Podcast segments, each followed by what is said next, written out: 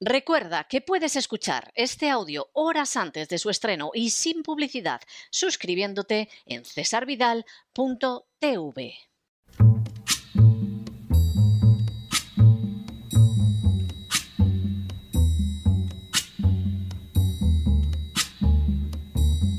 La voz con César Vidal desde el exilio. When the night has come and the land is dark and the moon is the only light we'll see. No, I won't be afraid. Oh, I won't be afraid just as long as you stand, stand by me. Muy buenos días, muy buenas tardes, muy buenas noches y muy bienvenidos a esta nueva singladura de la voz. Soy César Vidal, hoy es el viernes 28 de enero de 2022 y me dirijo a los hispanoparlantes de ambos hemisferios, a los situados a uno y otro lado del Atlántico y como siempre lo hago desde el exilio. Corría el año 148 a.C. cuando falleció Masinisa, el rey de Numidia, y su hijo Micipsa heredó su trono. Micipsa era consciente de que su sobrino Yugurta era muy popular entre la población de Numidia y por ello procedió a alejarlo enviándolo a Hispania. Ese paso, sin embargo, no debilitó la posición de Yugurta, porque éste, por el contrario, se encontró con una extraordinaria posibilidad de hacerse con mayor influencia. En Hispania, Yugurta conoció a romanos relevantes como Escipión Emiliano y esa circunstancia le facilitó la posibilidad de viajar hasta la misma Roma. Yugurta había esperado hallar en Roma respaldo para sus ambiciones, pero se quedó sorprendido al contemplar la omnipresente corrupción que se extendía en todas las esferas sociales. Desengañado por aquella experiencia, Yugurta formuló una frase lapidaria sobre Roma. Urben venalen et mature perituram sientorem invenerit lo que podría traducirse como ciudad dispuesta a venderse y que sería fácilmente destruida si encontrara un comprador. La afirmación de Yugurta era ciertamente terrible. En Roma todos estaban dispuestos a venderse, lo que ya constituía una inmensa desgracia. Pero lo peor era que el grado de corrupción resultaba tan grande que si hubiera aparecido alguien dispuesto a comprar toda la ciudad, Roma hubiera terminado colapsándose después de venderse. Yugurta no podía saberlo, pero Roma estaba a punto de entrar en un desplome social que acabaría degenerando en más de un siglo de guerras civiles. La corrupción tiene en ocasiones ese tipo de consecuencias. En las últimas horas hemos tenido nuevas noticias sobre el aumento de la corrupción en España. Sin ánimo de ser exhaustivos, los hechos son los siguientes. Primero, España ha caído en el listado global del índice de percepción de la corrupción 2021 que publica Transparencia Internacional. Segundo, España ha obtenido 61 puntos en una escala de corrupción donde cero indica la máxima corrupción y 100 la ausencia de la misma. Tercero, este listado Incluye referencias a los sobornos, el desvío de fondos públicos, el uso de cargos públicos en beneficio propio, el nepotismo en la función pública y la incapacidad del gobierno para enfrentarse con la corrupción. Cuarto, en el cálculo también se incluyen aspectos como el procesamiento de funcionarios corruptos, la burocracia, la existencia de leyes adecuadas sobre la información financiera y la lucha contra los conflictos de intereses. Quinto, igualmente este baremo incluye aspectos como el acceso a la información, así como la protección legal que se puede dispensar a denunciantes, periodistas e investigadores. Sexto, España ha caído un punto en el último año cuando arrojó 62. Séptimo, Igualmente, España ha perdido dos puestos a escala mundial, pasando del puesto 32 al 34 de una lista de 180 países. Octavo. De esta manera, España pasa a tener el puesto 14 entre los 27 estados de la Unión Europea. Noveno. Según Transparencia Internacional, sigue latente en España un nivel de corrupción que incide en el buen funcionamiento de las instituciones democráticas y que requiere una llamada a la acción a las autoridades, al sector privado y a la sociedad civil. Décimo. Transparencia Internacional señala además que España no ha progresado en la lucha contra la corrupción. Un décimo. Transparencia Internacional afirma también que una economía como la de España no puede estar por debajo de los 70 puntos. Sin embargo, se encuentra al lado de Lituania con 61 o Israel con 59, pero muy lejos de naciones como Dinamarca, Finlandia y Nueva Zelanda, que empatan en la cabeza de la lista con 88 puntos cada una. Y duodécimo, de manera semejante a España, otros 131 países del mundo tampoco lograron avances significativos en la lucha contra la corrupción. La corrupción en España entraña no solo daños considerables a la imagen de la nación, sino especialmente a su economía, al bienestar de los ciudadanos y al correcto funcionamiento de las instituciones. La creciente corrupción que existe en España evita la inversión extranjera, dificulta la vida cotidiana y acarrea fatales consecuencias sobre el empleo, la prosperidad y la administración de justicia. Naturalmente, se puede achacar la corrupción al sistema de 1978, pero por desgracia, la corrupción constituye una constante ininterrumpida en la historia de España que podemos ver, por ejemplo, reflejada en la mejor literatura española de siglos. El gran problema no es el régimen de 1978, sino acaso que ese régimen no haya procedido a acabar con una corrupción secular y haya mantenido el sistema de desigualdad ante la ley en beneficio de las castas privilegiadas, que es una circunstancia propia del antiguo régimen anterior a la Revolución Francesa. Esa corrupción la hemos visto de manera constante, no solo en la malversación de fondos públicos, sino en episodios como el indulto de los golpistas catalanes y de manera masiva de aquellos nacionalistas catalanes que son condenados por los tribunales. La hemos visto en que todavía está en libertad el ministro Montoro, que reconoció ante el Tribunal Supremo que costeó el golpe de Estado de Cataluña con fondos públicos. La hemos visto en las inmatriculaciones anticonstitucionales perpetradas por la Iglesia Católica, que han permitido a esta institución apoderarse de decenas de miles de inmuebles sobre los que no tenía ningún título de propiedad. La hemos visto en la prescripción de los delitos fiscales de Jordi Pujol porque la agencia tributaria decidió dejarlos prescribir. La hemos visto en la aceptación por la agencia tributaria de facturas falsas de la infanta Cristina para que no fuera acusada de delito fiscal. La hemos visto en la impunidad de los funcionarios por las consecuencias terribles de unos actos que muchas veces son ilegales y de manera muy especial los cometidos por los sicarios buscabonus de la agencia tributaria. La hemos visto en la venta de bienes de titularidad nacional que pertenecen a todos los españoles pero que se han entregado a multinacionales.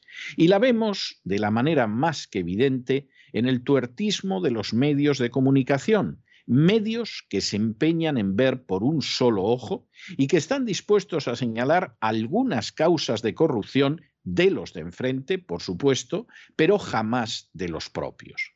Así, los que señalan el gigantesco fraude socialista de los seres de Andalucía, al mismo tiempo silencian la inmensa corrupción de la cúpula del Partido Popular, comenzando por el mismo Mariano Rajoy y siguiendo hacia abajo, y viceversa.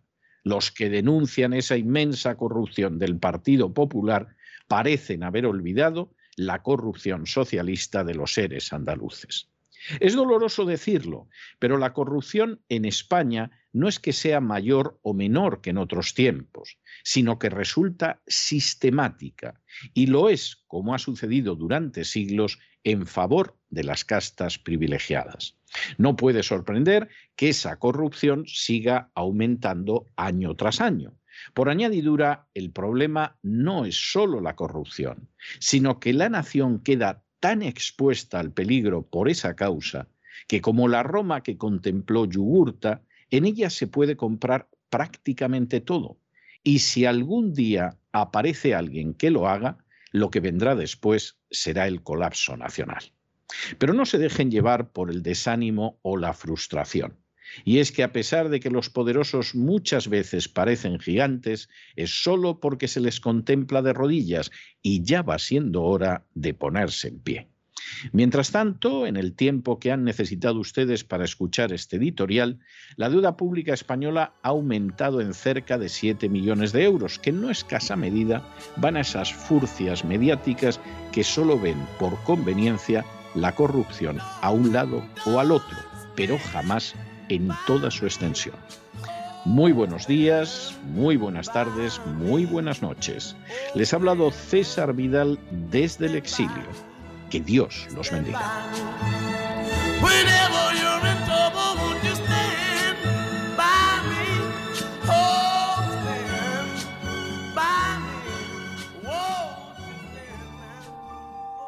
Esta sección está patrocinada por crowdfunding con el siguiente mensaje. Nuestro Señor Jesucristo, el único Dios verdadero, es misericordioso y nuestro Salvador.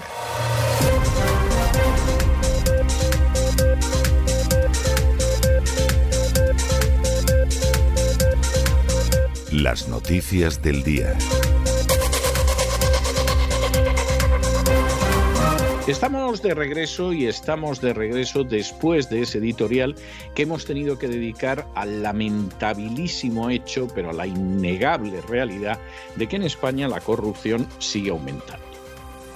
Esto hay que saberlo ver en su justo término, porque hay quien dice, no, claro, se murió Franco y empezó la corrupción. No, no.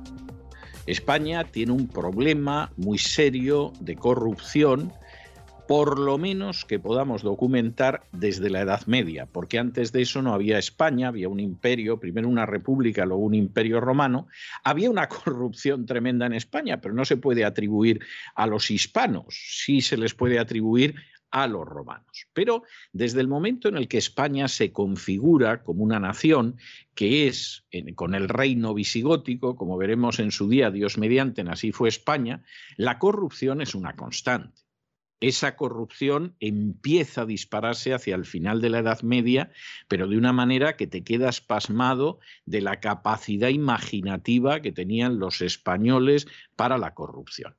Y esa corrupción se convierte en una constante pavorosa durante los siglos de oro, que pudieron ser extraordinarios en términos de pintura y de literatura. Pero precisamente la propia literatura ha dejado unos testimonios de la corrupción inmensos. No es casualidad que en esa España surja la novela picaresca, que en términos generales no son nada más que testimonios de la corrupción institucional y moral de la época. Y eso es una constante. Y por supuesto también se dio en la época de Franco, aunque por supuesto los medios de comunicación no iban a hablar de ello. Posiblemente la gran culpa del régimen actual es que no llevó a cabo el cambio que tenía que haber llevado a cabo en la historia de España. España, aparte de ser formalmente una monarquía parlamentaria, tendría que haberse convertido en una democracia real, donde lógicamente el Estado no estuviera al servicio de las castas privilegiadas y se mantuviera sobre la base de robar a manos llenas a aquellos que producen más o menos, gracias a un cuerpo de sicarios que es la agencia tributaria, que es la realidad de España. Y como España en realidad es un régimen del antiguo régimen, pero del anterior a la Revolución Francesa, pues lógicamente la corrupción es igual que era en, los en el antiguo régimen. Primero, porque no existe igualdad de los ciudadanos ante la ley. Y entonces, como no existe igualdad de los ciudadanos ante la ley, no hay justicia y hay mucha, mucha, muchísima corrupción. Y segundo, porque incluso las libertades, aunque se haga referencia a ellas en la Constitución, dependen del déspota de turno. El déspota de turno puede ser un alcalde, el presidente de un gobierno autonómico o el presidente del gobierno nacional, que en un momento determinado pisotean la Constitución. El Tribunal Constitucional dice que han hecho cosas que son ilegales e inconstitucionales y no les pasa absolutamente nada. Y claro, eso hace que la, en última instancia la corrupción sea sistemática y sistémica. Antes de empezar propiamente con nuestro boletín informativo, yo tengo que darles un anuncio que está muy relacionado con este tema. Y es que a partir del 31 de enero para aquellos suscriptores de www.cesarvidal.tv existirá la posibilidad de ver durante un mes el documental Hechos Probados, del que en su día tuvimos ocasión de entrevistar a su director. Un documental donde, por ejemplo, se responde multitud de preguntas que están ligadas de manera directa e íntima con la corrupción. Por ejemplo, ¿Sabían ustedes que los inspectores de la agencia tributaria cobran bonus según la deuda que atribuyen a aquellas personas a las que inspeccionan? Pues sí.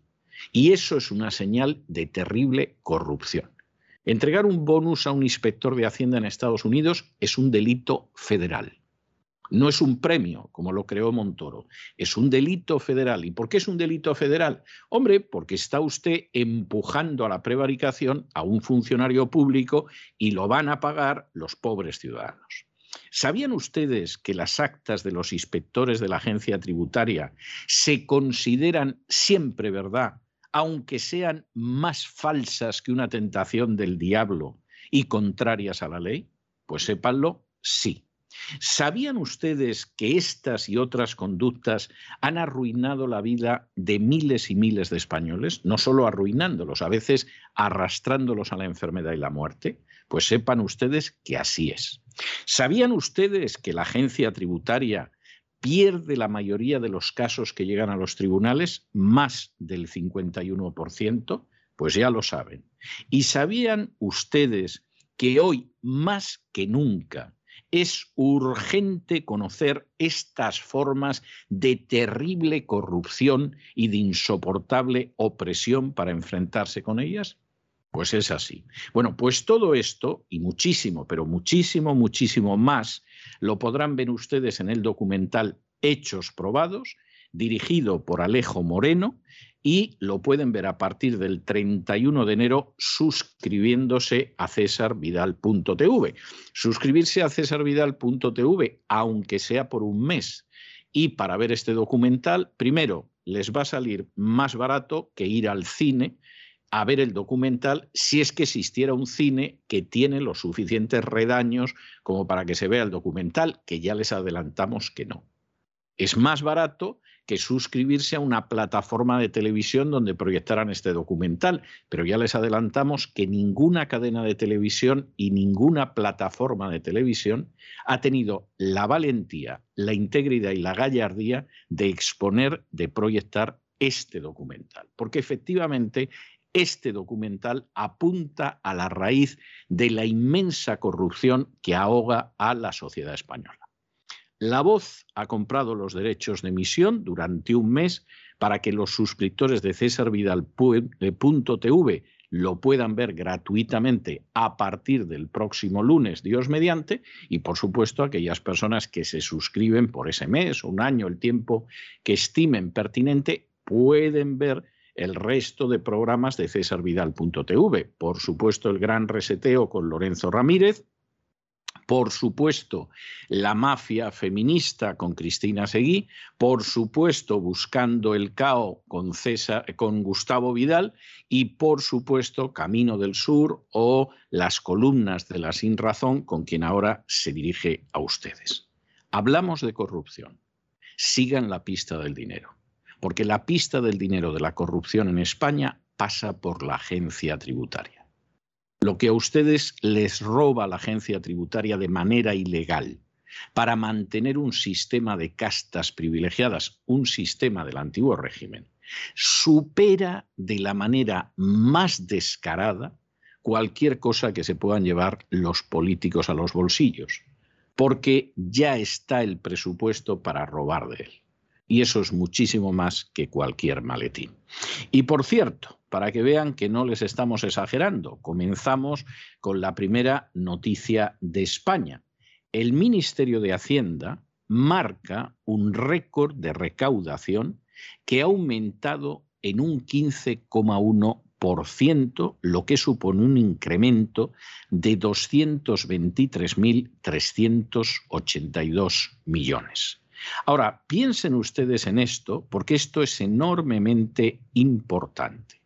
Cuando la economía española está hundida porque viene recibiendo golpes, primero de Zapatero, luego unos golpes terriblemente destructivos en la etapa de Rajoy y ahora los golpes que recibe. Y a todo eso se suma el desastre de la crisis del coronavirus. En vez de bajar impuestos, con un Producto Interior Bruto que se ha desplomado, la agencia tributaria recauda un 15,1% más.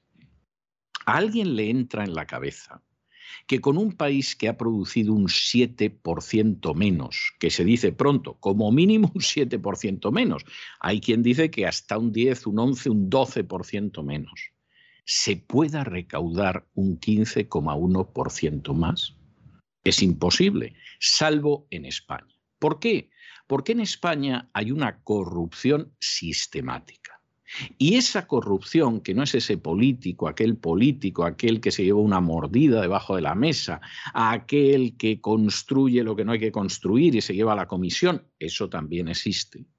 La gran corrupción es el robo, el expolio, el saqueo de los ciudadanos a través de los esbirros de la agencia tributaria, que son los que recaudan esto, que saben que están quebrantando la ley, que saben que chapotean a diario en el fraude de ley, que saben que incurren en prevaricación, que saben que más del 51% de las causas que llegan a los tribunales las pierden y que sin embargo lo siguen haciendo porque cobran bonus. Y esto es terrible, pero esto es la realidad.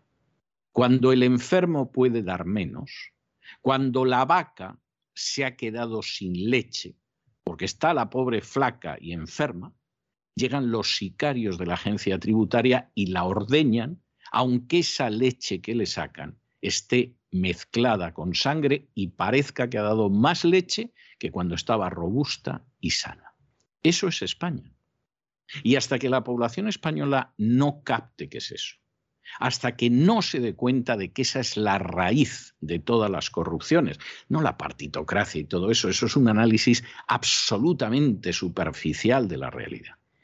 Hasta que la gente no capte esto y se ponga en pie frente a esto, no esperen ustedes ningún tipo de remedio para España, porque no lo hay.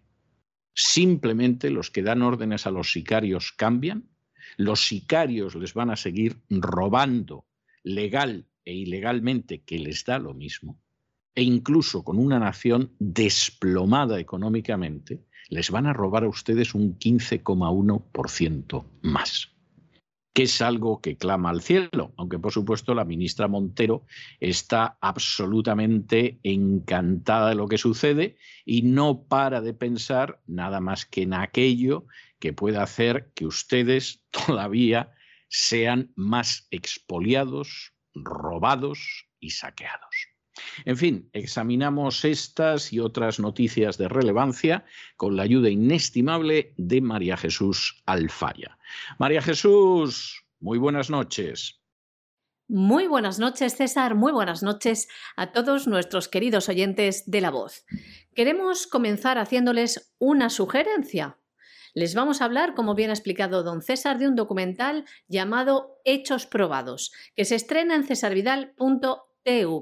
un documental que responde a las siguientes preguntas, preguntas que les afectan. Y son las siguientes. ¿Sabía usted que los inspectores de la agencia tributaria cobran bonus según la deuda que atribuyan a sus inspeccionados? ¿Sabía usted que las actas de los inspectores de la agencia tributaria se consideran verdad aunque resulten falsas y contrarias a la ley? ¿Sabía usted que estas y otras conductas han arruinado la vida de miles y miles de españoles? ¿Sabía usted que la agencia tributaria pierde la mayoría de los casos que llegan a los tribunales? ¿Sabía usted que hoy más que nunca urge conocer estas formas de opresión y enfrentarse con ellas? Todo esto y muchísimo más podrá verlo en el documental Hechos Probados, dirigido por Alejo Moreno. ¿Y dónde lo puede ver? Suscribiéndose a www.cesarvidal.tv y puede disfrutar de este documental a partir del 31 de enero. Además, La Voz ha comprado los derechos de emisión durante un mes para que los suscriptores de César Vidal TV puedan verlo gratuitamente a partir del lunes. Y continuamos con Hacienda. El Ministerio de Hacienda marca un récord de recaudación expoliando a la clase media la recaudación ha aumentado un 15,1%, lo que supone un incremento de más de 200 millones de pesetas. Exactamente 223.382 millones de pesetas, sacados de los bolsillos de los españoles. Escuchando hora y media de rueda de prensa de la ministra de Hacienda con preguntas de los periodistas incluidas, uno se pregunta si María Jesús Montero estará hablando de España o si habla de un país imaginario que está en su cabeza. Primeramente, la rueda de prensa se ha hecho con motivo de cantar las laudes al gobierno, porque han superado el nivel de recaudación que tenían previsto, algo que no pasaba, dice la ministra, desde el año 2010 una rueda de prensa en la que se han dado un avance de los datos de cierre de la recaudación tributaria correspondiente al año 2021. La ministra, además de dar los datos, ha hecho afirmaciones como estas. El sistema tributario español es un sistema tributario justo. La recaudación del impuesto sirve para mejorar la calidad de los servicios públicos. Esta recaudación impositiva va a mejorar la financiación para poder bajar el déficit público.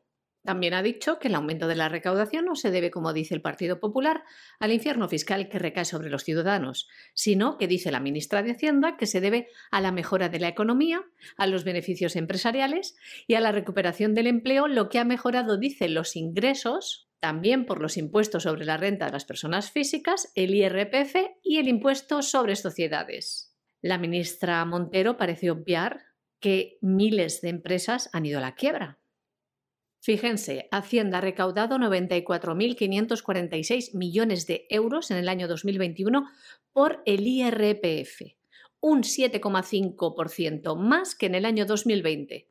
Y dice la ministra que esto se explica por la mejora de los datos del empleo. Además, esta recaudación supone unos 350 millones más de lo presupuestado. En el caso del impuesto de sociedades, según explicaba, la cifra de recaudación ha alcanzado los 26.628 millones de euros y dice que esto se explica en su totalidad por la mejora de las ganancias empresariales. Los beneficios aumentaron un 74%. Eso dice. Los datos superan en un 68% lo recaudado en el año 2020 y en casi 5.000 millones lo que se había presupuestado. Ya ven cómo está el gobierno social comunista frotándose las manos. En el IVA, el incremento ha sido del 14,5% respecto al año 2020, alcanzando los 72.500 millones de euros, algo que el Ejecutivo achaca al incremento del consumo de los hogares durante el año pasado, que dice que ha revertido, como no, en el aumento de la recaudación. Y a la ministra Montero le ha tocado llorar un poquito. Dice que las rebajas fiscales han costado a las arcas públicas 2.392 millones de euros por la reducción del IVA en las mascarillas o la electricidad, así como el resto de las medidas puestas en marcha para aliviar la factura de la luz, como si hubieran hecho mucho por los ciudadanos españoles. ¿Qué más impuestos han bajado? Y más frases célebres de la ministra. Dice que España ha recuperado el nivel de actividad económica pre-pandemia y las cifras de ventas este año han aumentado por encima de las del año anterior. Les hemos explicado, les hemos explicado en los últimos días que una norma de Montoro que desde el momento en el que se aprobó dijimos que era ilegal e inconstitucional. Que en una entrevista pública radiofónica en la que yo le pregunté a un altísimo, altísimo, altísimo cargo de la agencia tributaria, esto es ilegal, lo van a probar, me contestó como si fuera el nazi Eichmann que él obedecía órdenes. Es decir, ni la legalidad, ni la constitución, ni nada. Los busca bonus, lo único que les interesa es su bonus y por supuesto obedecen órdenes. Esa chusma si hubiera vivido en la Alemania del año 44, hubieran empujado a los judíos dentro de los trenes para llevarlos a Auschwitz. Y alguno dirá, no exageren. No, no exagero. Es ese tipo de personas los que crean el humus sobre el que crece la planta monstruosa de fenómenos como el holocausto. La gente que solo obedece órdenes. La gente que sabe que es ilegal, pero actúa. La gente que sabe que está destrozando la vida del prójimo, pero la destroza. Y esa gente, pues hombre, si te pilla en una época de paz y miseria, es un sicario de la agencia tributaria. Que te pilla inicios de los años 40 en Alemania, es un funcionario, ni necesariamente siquiera de las SS, que efectivamente, pues él hace su lista de deportados, la pasa a máquina y si luego los gasean, él obedece orden. Él no ha sido el que, el que tira la pastillita de ciclón B para que esa gente muera por efecto del gas en las cámaras de Auschwitz. Pero eh, sin esa gentuza jamás se produce un genocidio, una opresión o el desastre de la gente. Hoy tuve que recibir el email de una persona que me contaba, y me podría contar miles de casos de este tipo, me contaba el caso de un conocido repostero, cuyo nombre no voy a dar por discreción y por no hacer sufrir más a la familia, que totalmente desesperado por el acoso de los sicarios de la agencia tributaria, decidió ahorcarse.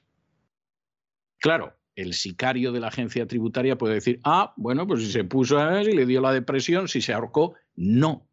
Tú eres el que tienes las manos manchadas de sangre por la muerte de esa persona. Y esto es algo que hay que tenerlo en cuenta.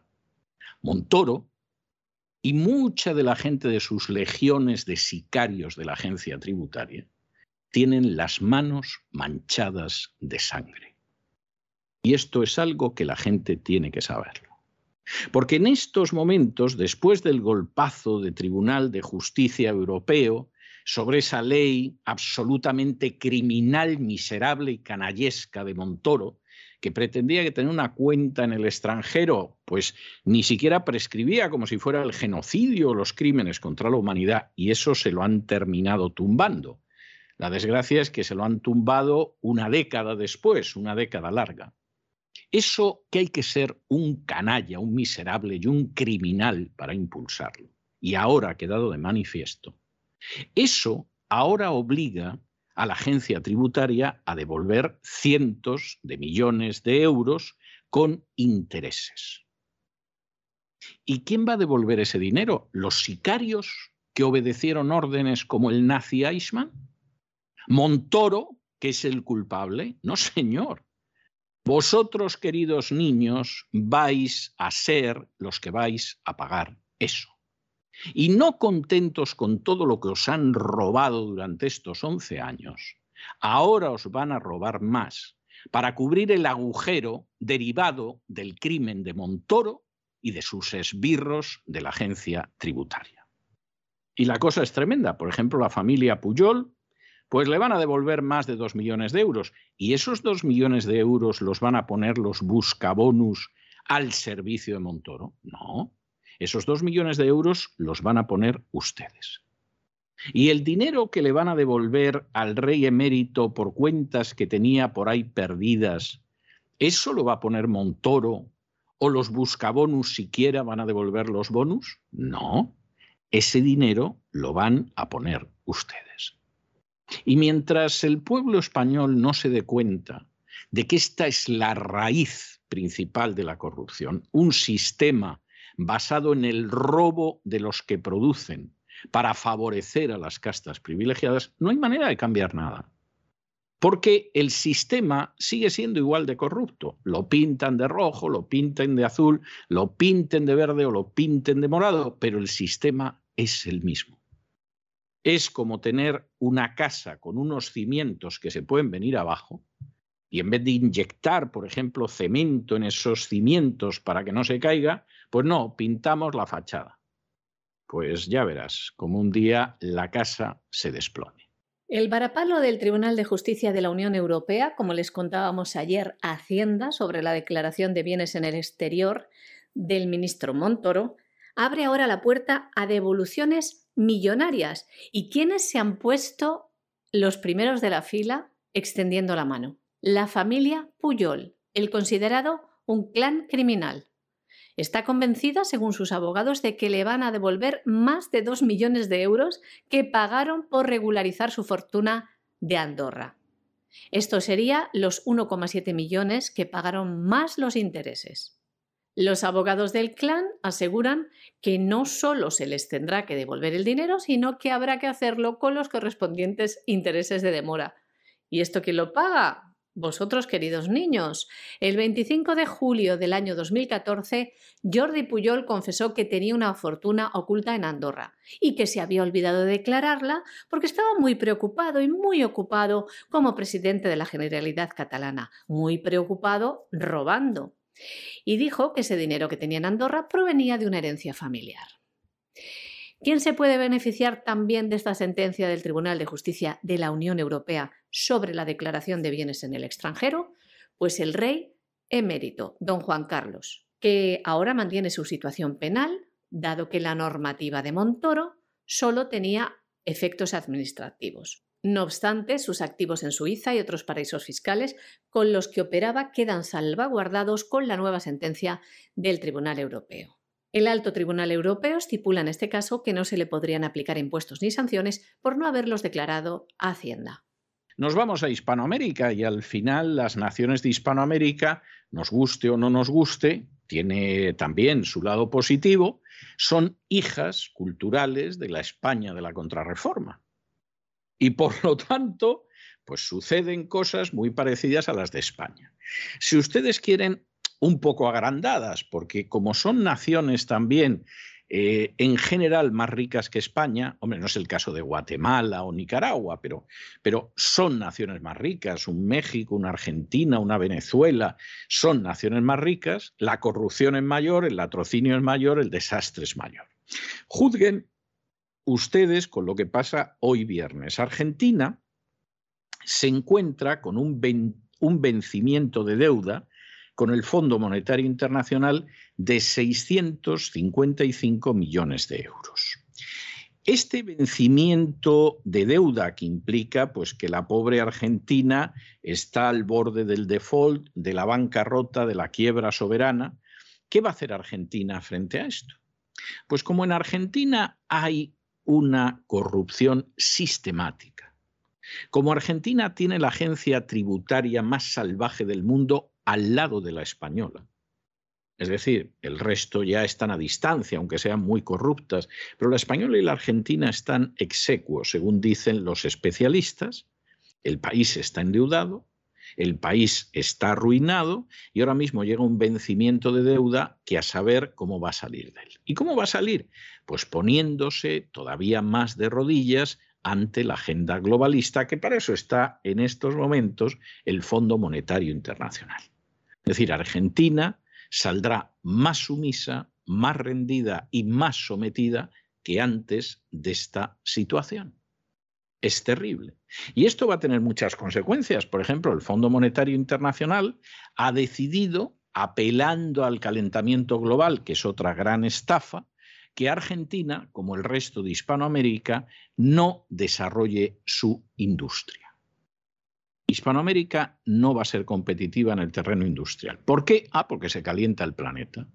Oiga, pero no lo calienta más China o India. A usted eso no le importa.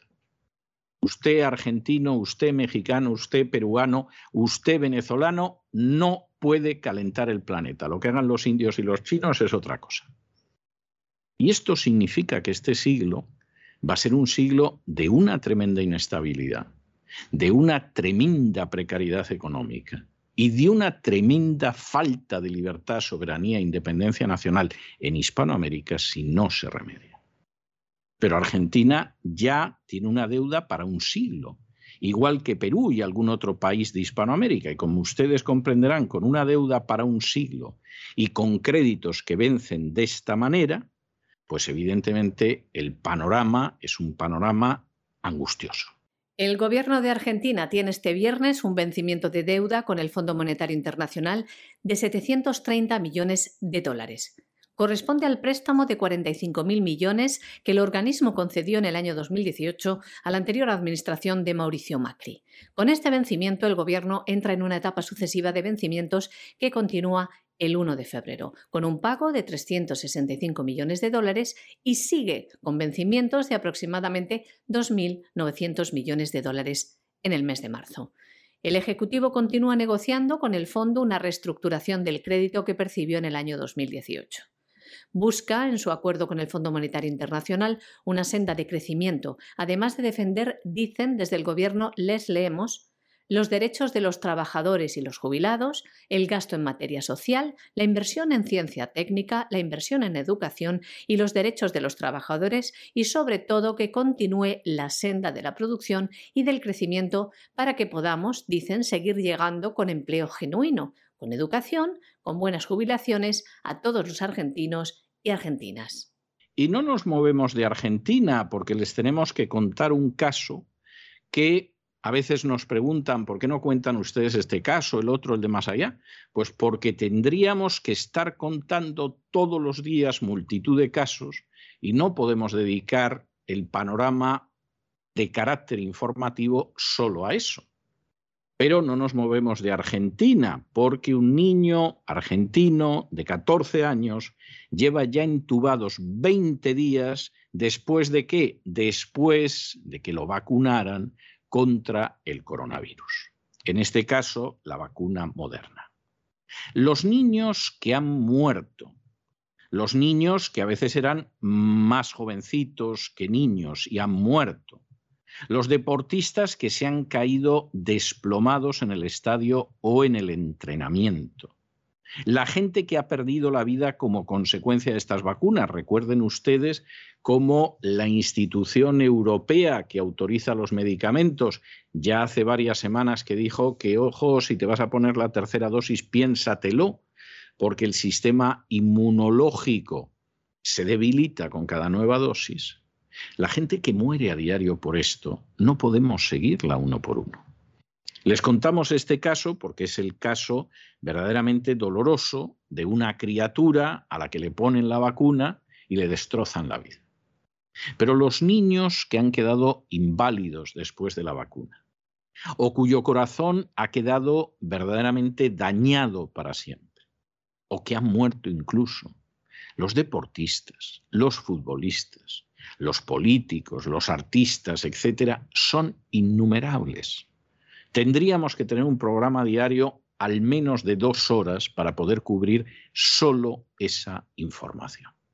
Que por supuesto es la información que no les cuentan y por supuesto es la información que les ocultan y por supuesto es la información que les mienten. Porque la publicidad acaba mandando. Y sobre todo ya si la publicidad es pública, ¿para qué vamos a hablar? Una familia de San Rafael, en Argentina, quería viajar a San Juan en el fin de semana, pero para poder hacerlo sus hijos debían de estar vacunados. Por ello, decidieron inocularlos para poder viajar sin problemas. Uno de los hijos, Franco, de 14 años, cuando llegaron al lugar vacacional, sufrió un broncoespasmo, lo que provocó que tuvieran que ingresarle en la UCI. Allí pasó 20 días, la mitad de ellos entubado. Gracias a Dios, el niño salió de la UCI. Los médicos le dijeron claramente a la familia que el cuadro fue provocado por la vacuna, que no había otra causa, ya que su hijo era un niño sano. Los propios médicos fueron quienes dijeron a sus padres que denunciaran el caso como un efecto colateral de la vacuna moderna. Los padres lo denunciaron ante la ANMAT, la Administración Nacional de Medicamentos, Alimentos y Tecnología Médica de Argentina, y también lo denunciaron ante las autoridades de su provincia, y en el hospital también Siestakov. Pero no han tenido respuesta, sino todo lo contrario. Estos ponen en duda su testimonio pese a que está avalado por el equipo médico del hospital que atendió al pequeño. Franco era un niño deportista, como cuentan sus padres. Estaba en perfectas condiciones, jugaba al rugby en Belgrano y ahora ha tenido que dejar de jugar por los efectos colaterales que todavía sufre. Ha tenido que suspender viajes y ha tenido múltiples inconvenientes para ir a la escuela. Esto nunca le pasó antes y sigue teniendo los efectos colaterales también de la terapia invasiva de la intubación. Los padres, desesperados que ven cómo les ignoran, relataban también lo siguiente. Se lo vamos a leer a ustedes. Nos sentimos desamparados. Todos hablan de que hay que ponerle la segunda vacuna, cosa que nos parece una locura. Tampoco sabemos qué pasa si se contagia del COVID. En nuestra familia tenemos tendencias a ser asmáticos muy leves, ya que nunca hemos recibido oxígeno ni hemos sido internados por esta causa. Franco ahora está haciendo rehabilitación porque por la internación ha perdido nueve kilos. Tiene problemas de movilidad de los miembros inferiores y nos dicen que la rehabilitación será larga. Tuvo caída de pelo, mucho. Afortunadamente ahora le está comenzando a crecer nuevamente. Le han quedado muchos problemas de movilidad y coordinación. Estamos tratando de resolver esto. Y nos preocupa si puede aparecer otro inconveniente oculto, porque lo que cuento es lo visible, lo que en el día a día vivimos con él. Terrible lo que está relatando este padre. Le seguimos leyendo.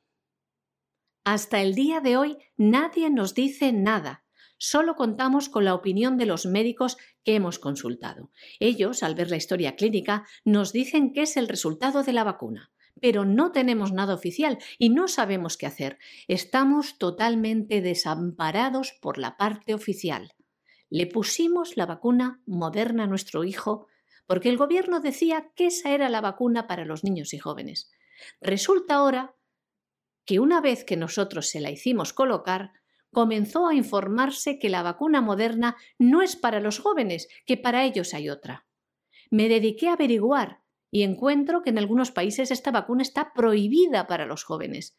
Estamos desorientados y sobre todo nos pasa esto porque no tenemos ninguna respuesta de nada. Antes de vacunar a mis hijos, consulté con pediatras, con amigos, y todos los caminos apuntaban a la vacunación. Hicimos lo correcto, somos pro vacuna en nuestra familia. Nuestra obligación sería colocarle otras dosis, pero es muy difícil tomar una decisión sin tener respuesta.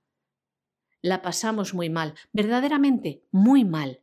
Fuimos un fin de semana a San Juan a pasar un buen momento y terminamos con mi hijo internado durante 20 días. A esto, sumémosle el daño psicológico que Franco todavía tiene. Por suerte, le hemos hecho estudios neurológicos en Mendoza y todo indica que lo que le pasa es pasajero concurre a diario a un instituto de rehabilitación y está muy contento porque va mejorando. Lo que necesitamos es una respuesta oficial sobre nuestro caso. Nos siguen preguntando lo mismo cada vez que nos entrevistan. Ayer me enviaron un mail preguntándome si toda la información que brindamos estaba bien. Les contesté que sí, que es la cuarta vez que informamos exactamente de lo mismo. Sentimos que nos toman el pelo con las preguntas que nos hacen. Como ven, los medios de comunicación, también en la línea de las farmacéuticas y del gobierno, poniendo en duda la versión de estos padres, totalmente desorientados, totalmente manipulados por los medios, que aun habiéndole pasado esto a sus hijos, están dudando de ponerles la segunda dosis.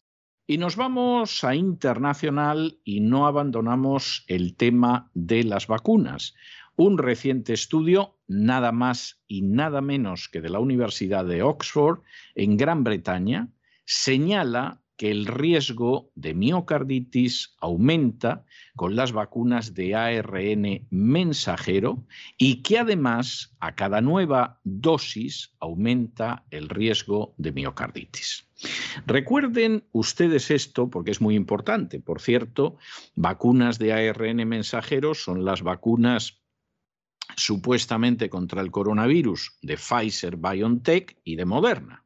¿eh? No crean ustedes que estamos ocultando esto. Como no vivimos en España y no dependemos de la publicidad de Pfizer, ni dependemos de la publicidad de la patronal española en la que ha entrado Pfizer en los últimos meses, pero vamos, como si hubiera aparecido Dios, pues esto lo podemos contar y les podemos contar la verdad. Y esto venimos contándolo hace meses. Les contamos las víctimas de miocarditis, la gente que moría por miocarditis y en el momento en que empezaron a aparecer los estudios que decían no nos engañemos, cuantas más dosis de vacunas te pones, más peligroso es, porque tu sistema inmunológico queda debilitado, también les informamos de ello. Bueno, pues ya la Universidad de Oxford respalda de manera directa estas conclusiones. Y ahora vamos a ver por dónde salen todos, ¿no? Vamos a ver por dónde salen todos. Un estudio de la Universidad de Oxford afirma que el riesgo de miocarditis aumenta con las vacunas de ARN mensajero y crece el riesgo en cada dosis. La evidencia científica constata el vínculo entre las vacunas y el riesgo de sufrir esta inflamación en el corazón, un riesgo que, aunque es sensiblemente menor que cuando se produce una infección natural, se incrementa a medida que se inoculan dosis de refuerzo. Según un estudio de Prepints encabezado por investigadores de la Universidad de Oxford. Un estudio que señala que la posibilidad de sufrir esta afección aumenta durante un periodo que va desde el primer día hasta los 28 días siguientes tras la administración de la segunda dosis de la vacuna de ARN mensajero, entre la que se incluyen Pfizer Biotech y Moderna. La investigación ha tenido en cuenta una serie de casos autocontrolados de más de 42 millones de personas con una edad superior a los 13 años. De estas, 10,9 millones había recibido una tercera dosis de la vacuna en el momento de llevarse a cabo el estudio.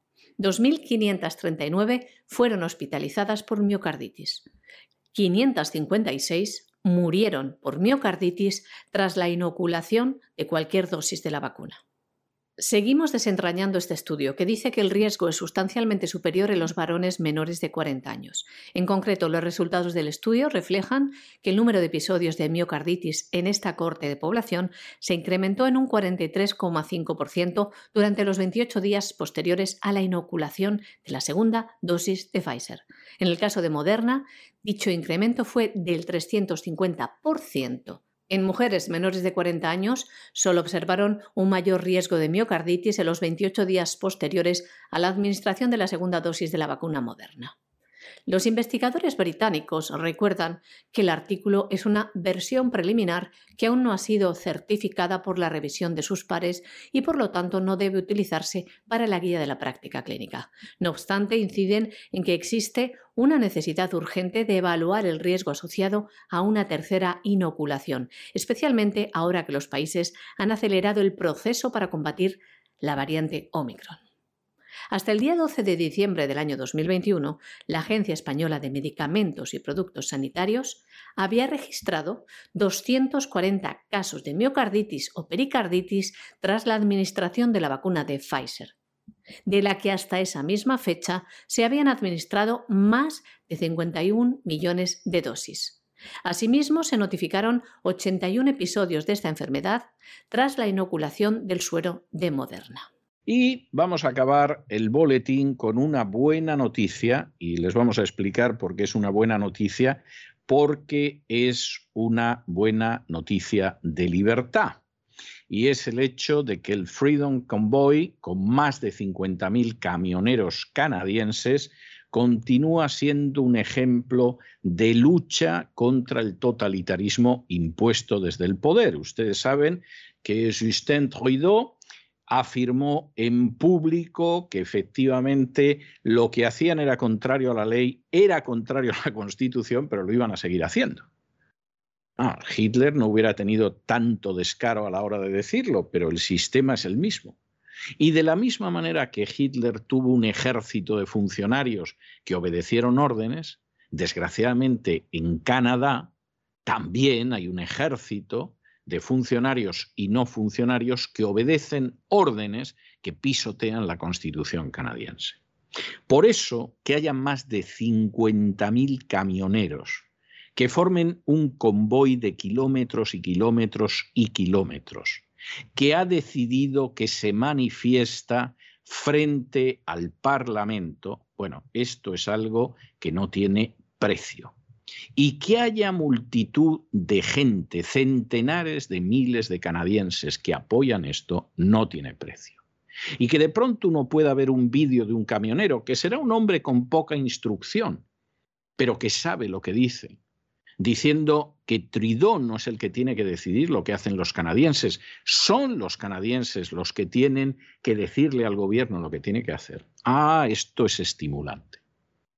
Esto implica que Canadá, a pesar del primer ministro que tiene, tiene una población que efectivamente tiene un sustrato de libertad y un sustrato de defensa del individuo y un sustrato de que efectivamente hay que oponerse contra el poder tiránico. Ese sustrato en España es muchísimo más pequeño que en el Canadá por razones históricas, todo hay que decirlo. Y aunque es verdad que en España aparecen grupos, y la verdad es que cuando uno ve a esos grupos en Zaragoza, en las Vascongadas, en Madrid, se te esponja el corazón y dices, bueno, todavía ese país no está perdido del todo mientras haya gente que sale a la calle para enfrentarse con esto. Lamentablemente, en España y en Hispanoamérica, esos miles y miles y miles de camioneros yendo hacia el Parlamento para decir usted no tiene derecho a comportarse como un tirano que se defeca en la Constitución, lamentablemente no tienen paralelo, pero deberían tenerlo. Porque efectivamente los tiranos suelen parecer gigantes, pero es solo porque se les contempla de rodillas. Y ahora, más que nunca en mucho tiempo, ya es hora de ponerse en pie. Fredo Convoy, más de 50.000 camioneros canadienses continúan su lucha a favor de las libertades de todos los ciudadanos frente al totalitarismo del gobierno. Este jueves, parte de los manifestantes del Convoy de la Libertad se manifestaron en Toronto, mientras otro gran grupo provenientes de todo el país se dirige hacia Ottawa. Van escoltados además por vehículos de la policía, un convoy de camiones y coches que ocupa varios kilómetros en las carreteras y en las autopistas. Además, en ellas, a lo largo de su camino, gran multitud de ciudadanos les apoyan, ondeando banderas canadienses, como sucedió, por ejemplo, en la autopista 401. Mañana van frente al Parlamento contra las medidas impuestas por este gobierno unas medidas según las cuales los camioneros no vacunados solo pueden cruzar la frontera canadiense después de una cuarentena de dos semanas. Y quieren decirle a Justin Trudeau que basta ya, que están poniendo en peligro sus trabajos y la supervivencia de todas las personas, de toda la ciudadanía, al igual que lo más importante también, su salud. Estos camioneros iniciaron una campaña de financiación por crowdfunding que pretendía recaudar 7 millones de euros y están a punto de conseguirlo. Este dinero está destinado a financiar el gasto de combustible y la subsistencia de estos camioneros en su viaje por la libertad. Estos son los principios y motivos que mueven a estos camioneros. Se lo leemos, lo tienen en la página web. Para nuestros compatriotas canadienses el tiempo para el abuso político ha terminado. Nuestro gobierno actual está implementando reglas y regulaciones que están destruyendo la base misma de nuestros negocios, industrias y medios de vida. Estamos llevando nuestra lucha a la puerta principal de nuestro gobierno federal y exigiéndole el cese de todos los mandatos en contra de su pueblo. Lo estamos haciendo por nuestras futuras generaciones y para recuperar nuestras vidas. Y hasta aquí hemos llegado nosotros con nuestro boletín de hoy. María Jesús, muchas gracias, muy buenas noches, que pases buen fin de semana. Gracias César, muy buenas noches, muy buen fin de semana también para nuestros oyentes, los oyentes de la voz. Y ustedes, por supuesto, no se vayan, no se vayan porque vamos a regresar enseguida con don Lorenzo Ramírez, que ya saben que todos los viernes tiene una versión abreviada del Despegamos para contarnos lo que va a tratar el fin de semana en el gran reseteo de cesarvidal.tv y después tenemos un invitado muy especial. Un invitado muy especial, el del día de hoy, que a mí me hubiera gustado tener hace dos o tres semanas que se cumplía el 30 aniversario del desplome de la Unión Soviética. Bueno, a veces los invitados nos cuesta varias semanas tenerlos, a veces les puedo decir que meses y en algunas ocasiones hasta años. Bueno, aquí han sido pocas semanas de diferencia y ya verán ustedes cómo merece la pena escuchar la entrevista con la que vamos a concluir hoy el programa. No se vayan, que regresamos enseguida.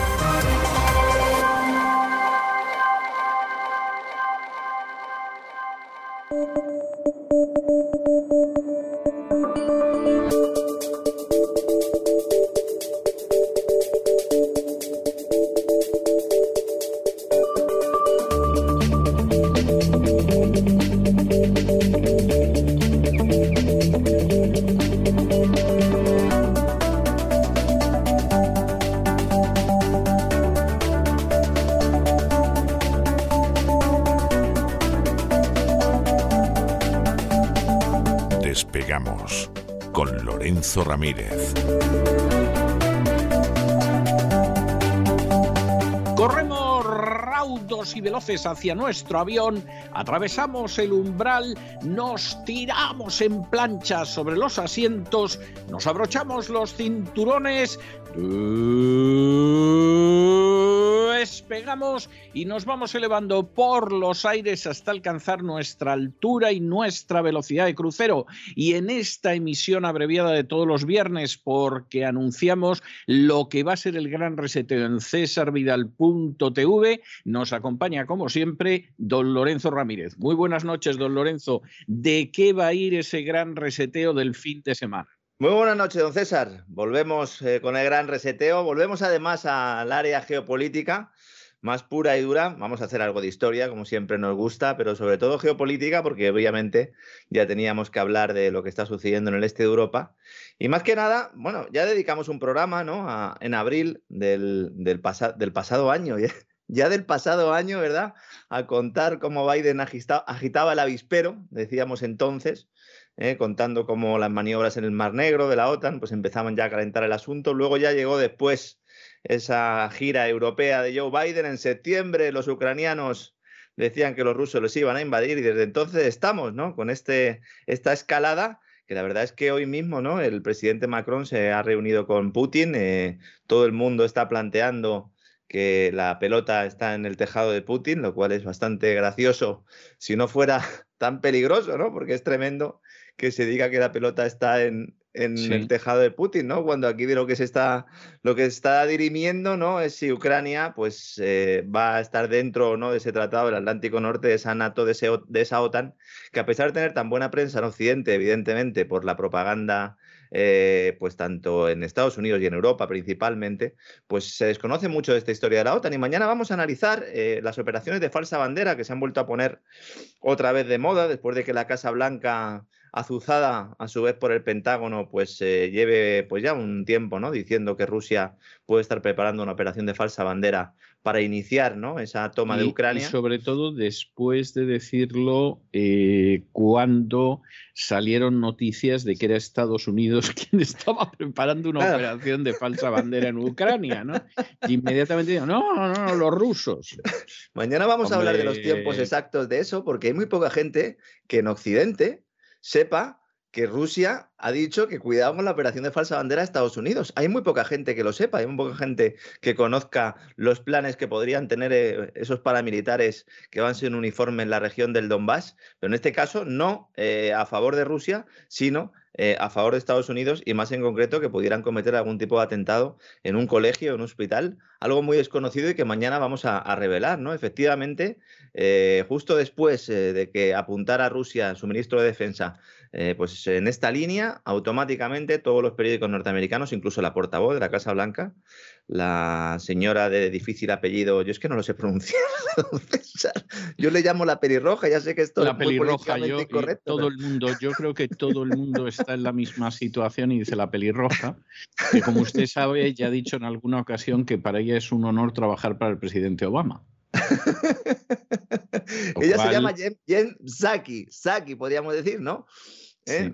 Eh, es una chica, bueno, pues pelirroja y efectivamente que yo creo que comparte wifi con el propio Joe Biden porque de vez en cuando se le escapa el esférico, se le escapa la pelota y dice alguna que otra barbaridad. En este caso lo que tenía era un guion directamente eh, indicado por el Pentágono. Curiosamente, eh, un, guion en el cual pues, no se ha aportado ninguna prueba, me ha recordado mucho a todo aquel tema aquel del Antrax ¿no? y de las guerras de destrucción y de las armas de destrucción masiva de Irak.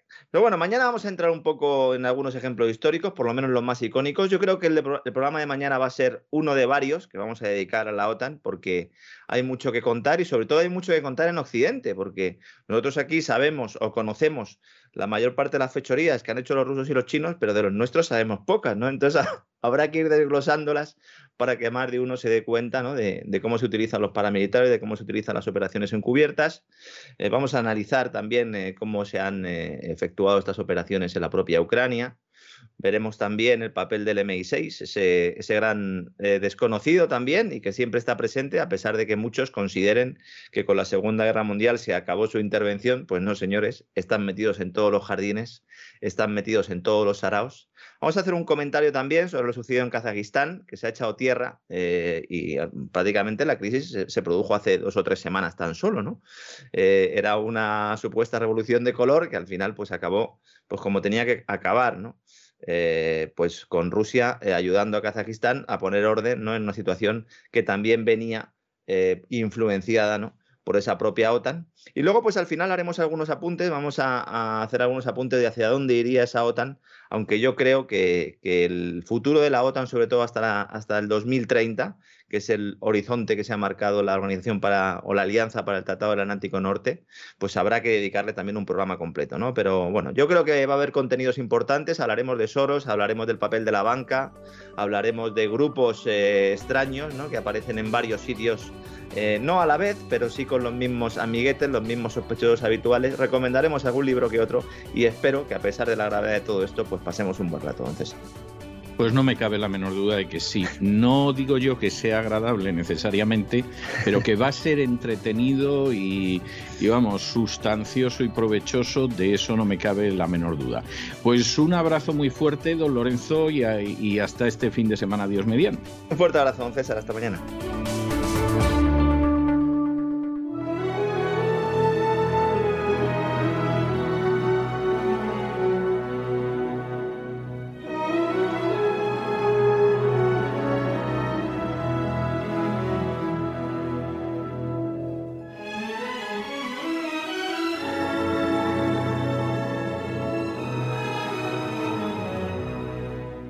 Candilejas, Teatro y Espectáculo con César Vidal.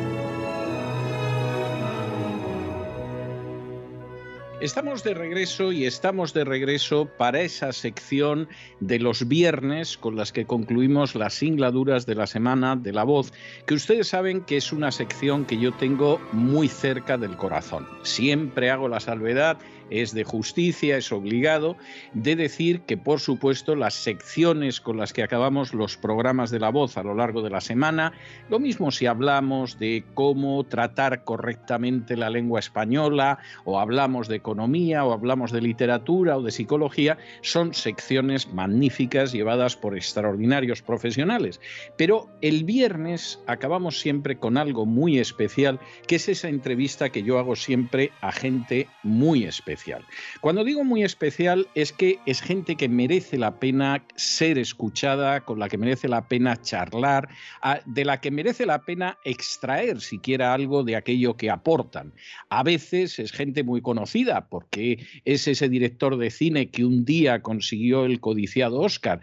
A veces es una persona que es una escultora, que es una bailarina de ballet. A veces es conocida en todo el planeta, a veces solo en su país, a veces incluso más más a escala local. Pero siempre es gente muy excepcional, siempre es gente que merece la pena escuchar y conocer. Y es el caso de nuestro invitado esta noche. Yo tengo que decirles y es algo a lo que he dedicado décadas de trabajo y de estudio, que el conocimiento de la Unión Soviética en términos generales, de Rusia dentro de un eh, panorama histórico más amplio, es algo que no abunda en Occidente. Ignoro lo que pueda pasar en Corea o en Japón o en China al respecto, pero desde luego en Occidente, a uno y otro lado del Atlántico, tengo que decir que la ignorancia está muy extendida, que en muchos casos a esa ignorancia se superpone una visión sesgada, torcida, interesada de la historia y que sobre eso planea en muchísimas ocasiones además un desconocimiento del ruso, con lo cual es imposible acceder a las fuentes primarias. Nuestro invitado de esta noche es un ejemplo de todo lo contrario. De entrada, es una persona que yo desconocía hasta el año pasado, que me topé con dos de sus libros, de los que vamos a hablar en el curso de esta entrevista, y que primero descubrí que sabía de lo que hablaba conocía muy bien las fuentes, conocía las fuentes rusas y por supuesto se podía estar o no de acuerdo con él más o menos, pero desde luego era una persona que era un profundo conocedor de los temas que abordaba y que iba directamente a las fuentes primarias, no lo que ha escrito alguien que leyó a otro que a su vez escuchó que en un momento dado le dijeron. No, aquí estamos hablando de una investigación historiográfica de manera directa sobre fuentes absolutamente primarias. Pero junto con eso se une un conocimiento se une un acercamiento, se une un análisis de lo que ha sido la experiencia soviética absolutamente extraordinario, porque efectivamente no es el análisis habitual fabricado en determinados hornos. Es la reflexión, insisto, de primera mano y sobre las fuentes en ruso de lo que fue la andadura de la Unión Soviética, eh, una reflexión que en ocasiones puede ser doliente y en otras ocasiones puede ser incluso dolida, pero que desde luego, insisto, eh, acaba dando a luz dos obras que a mi juicio son de lectura obligatoria. Yo no creo que en estos momentos se pueda hacer, leyendo en español, un análisis de la trayectoria de la Unión Soviética, un análisis de lo que fueron esas décadas de régimen socialista en la Unión Soviética. E incluso no se puede hacer un análisis de lo que ha pasado después en Rusia tras el colapso de la Unión Soviética sin leer los dos libros que yo ahora mismo tengo en las manos. Uno de ellos se titula Hubo socialismo en la URSS, el otro se titula Génesis, vida y destrucción de la Unión Soviética, ambos publicados por la editorial Cien Flores, y que, insisto, para mí en estos momentos son dos libros de lectura absolutamente obligatoria. Se coincida más o menos con las conclusiones, pero son dos libros de lectura ineludible para poderse acercar a ese fenómeno histórico que marcó el siglo XX y que fue la Unión Soviética. Esta noche tenemos con nosotros a su autor, que es don Jaime Canales Garrido. Don Jaime, muy buenas noches, muy bienvenido. Buenas noches. Bueno, primero tengo que darle las gracias porque eh, usted sabe que yo llevo persiguiendo esta entrevista desde hace meses. Hubiera querido que hubiera coincidido además con el aniversario de la desaparición de la Unión Soviética, pero al final el hombre propone y Dios dispone y hasta aquí hemos llegado. Si le parece, voy a empezar con una pregunta, que es la pregunta que da título a uno de sus libros, libro, insisto, magnífico, y es una pregunta que, por ejemplo, Noam Chomsky ha contestado de manera negativa. Cuando le preguntaron en un momento determinado, bueno, pero hubo socialismo en la Unión Soviética y no fue tan bien, Noam Chomsky respondía, no, no, en la Unión Soviética no hubo socialismo. Desde el momento en que los bolcheviques llegaron al poder mediante un golpe de Estado en octubre de 1917, ya no hubo socialismo, nunca hubo socialismo en la Unión Soviética. Usted titula uno de sus libros, ¿Hubo socialismo en la URSS?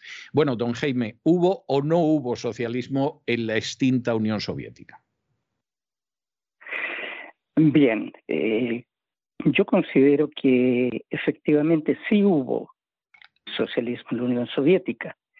Y en el libro que usted ha citado, explico por qué. Hay tres o cuatro cuestiones fundamentales para determinar si hubo o no hubo socialismo. ¿Cuáles serían esas cuestiones fundamentales? fundamentales eh, es el asunto del enfoque, la propiedad, parte de las fuerzas políticas dominantes, en este caso de los bolcheviques. ¿Qué hizo el partido bolchevique llegando al poder? Nacionalizó la tierra, uno de sus primeros decretos. Nacionalizó los bancos, nacionalizó las industrias. Y en un país que estaba prácticamente destruido, vino luego el periodo de la NET, como usted recordará, se fue creando una nueva economía que tenía como palancas fundamentales al sector estatal de la economía que le imprimió precisamente a la Unión Soviética un desarrollo sin par en la historia de la humanidad. Ese, fue, ese es uno de los, eh, de los puntos de por qué digo yo que hubo socialismo en la Unión Soviética. Es decir, en primer lugar, lo que hubo fue un desplazamiento de la propiedad privada de los medios de producción, por utilizar un término ortodoxamente marxista, hacia, hacia el Estado. Hacia el Estado, a manos del Estado. Y en ese sentido, bueno, si vamos a lo que proclamaban Marx y Engels, a pesar de que ellos no hablaban de socialismo, socialismo eh, vino más a hablar Lenin que ellos. se planteaba precisamente eso, la concentración de los medios de producción en manos del Estado. Y eso era lo fundamental. La segunda cuestión, la planificación de la economía. La tercera cuestión eh, fundamental era planificar la economía con un objetivo bien determinado, favorecer a quién? A la abrumadora mayoría de la población del país. Y que fue lo que sucedió con muchos sacrificios, con muchas víctimas, lamentablemente. hay mucha tragedia en la historia de la Unión Soviética, pero finalmente construyeron que ellos deseaban. Es decir, que estamos. no, no, yo creo que se ha expresado con, con, bastante claridad y yo coincido. Yo creo que en la Unión Soviética se crea el primer Estado socialista de la historia. ¿Cómo terminó eso? ¿Cómo se desarrolló? El coste humano terrible que tuvo, eso es otro cantar. Pero efectivamente, yo creo que desde el primer momento la llegada al poder de los bolcheviques no significa el final del socialismo eh, eh, significa el comienzo de la marcha hacia el socialismo. Y como usted muy bien decía, una de las primeras eh, iniciativas legales de los bolcheviques es el decreto de la tierra. El decreto de la tierra no puede ser más socialista de lo que fue. Esa, esa es la realidad.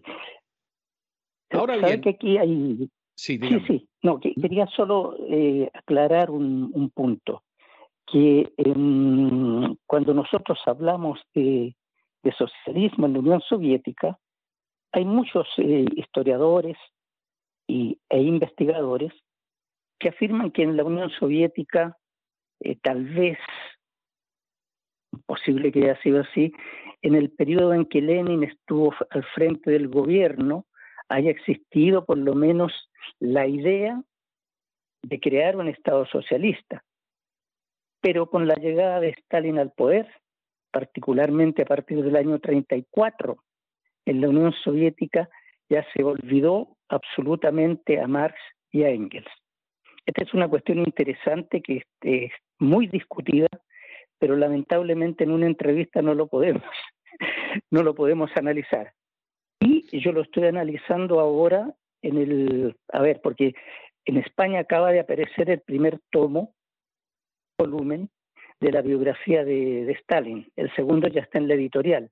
En este momento estoy escribiendo el tercer tomo. Precisamente en este tercer tomo, tercer volumen, voy a analizar esta cuestión, que es de crucial importancia para entender de si hubo realmente socialismo y qué ocurrió a partir del año 34-35 en la Unión Soviética, qué fue lo que pasó para que Stalin acabara con la idea de la revolución socialista en el, en el mundo entero y se centrara, centrara todos los esfuerzos de incipiente economía rusa en el desarrollo de la Rusia soviética. Ahora, bueno, ese era eh, un paréntesis que quería hacer. No, me parece, me parece adecuado. Eh, lo que yo creo es que no se puede negar, le guste o no le guste a Chomsky, o sea, es esto al final pueden ser cuestiones de, gustos y, apetencias personales, pero lo que no se puede negar es que Stalin, con el coste terrible que se le pueda atribuir, con métodos despiadados, lo que se quiera decir, Stalin impulsa la idea del Estado socialista. Es más, yo me atrevería a decir que el gran salto que se produce de una economía que es una economía fundamentalmente agrícola, aunque ya existieran focos industriales en, en la Rusia prerevolucionaria, pero el gran salto que se produce hasta llegar a convertir a la Unión Soviética en una potencia industrial se produce precisamente gracias a los planes quinquenales de Stalin. es decir, Stalin no es el fin del socialismo, o sea, Stalin si acaso es pisar el acelerador con enormes costes humanos, etcétera, hacia el socialismo. A mí esto me parece evidente, ¿no? Eh, luego el señor Khrushchev pudo decir lo que quiso, Trotsky pudo decir lo que quiso, pero no cabe la menor duda de que, de que al final el gran salto, y además el gran salto desde muchos puntos de vista en, la línea de Lenin, de lo importante que era la electrificación que él decía y, la industrialización, lo da Stalin. O sea, esto, esto a mí me parece no tiene discusión. Luego puede haber otras críticas interesadas o, se puede hacer una crítica durísima de los métodos de Stalin, etcétera, pero evidentemente el gran salto hacia el socialismo lo da Stalin.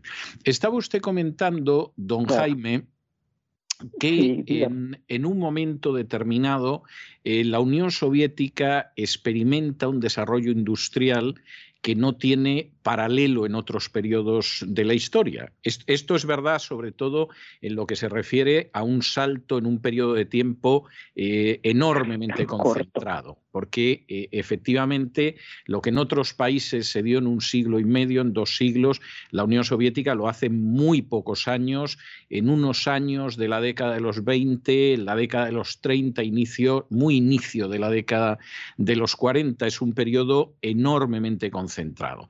¿Qué es lo que hace que finalmente ese Estado que se convierte de un Estado fundamentalmente autocrático, agrario, desde muchos puntos de vista avanzado, pero también muy atrasado en 1917, ¿qué es lo que hace que finalmente en un momento determinado ese Estado se colapse? ¿Qué lleva a la Unión Soviética. Vamos a analizar algunas de las explicaciones que se repiten aquí en Occidente sobre el tema, pero ¿qué es lo que hace que finalmente la Unión Soviética se colapse? Creo que hay varios factores. Y el principal no es de carácter económico. Esta es la cuestión. la Unión Soviética, la Unión Soviética no se colapsa porque el sistema económico no funciona? No, por el contrario. Eh, yo creo que el, problema está en, lo siguiente. Por un lado, después de la guerra, de la Segunda Guerra Mundial, que, prácticamente destruyó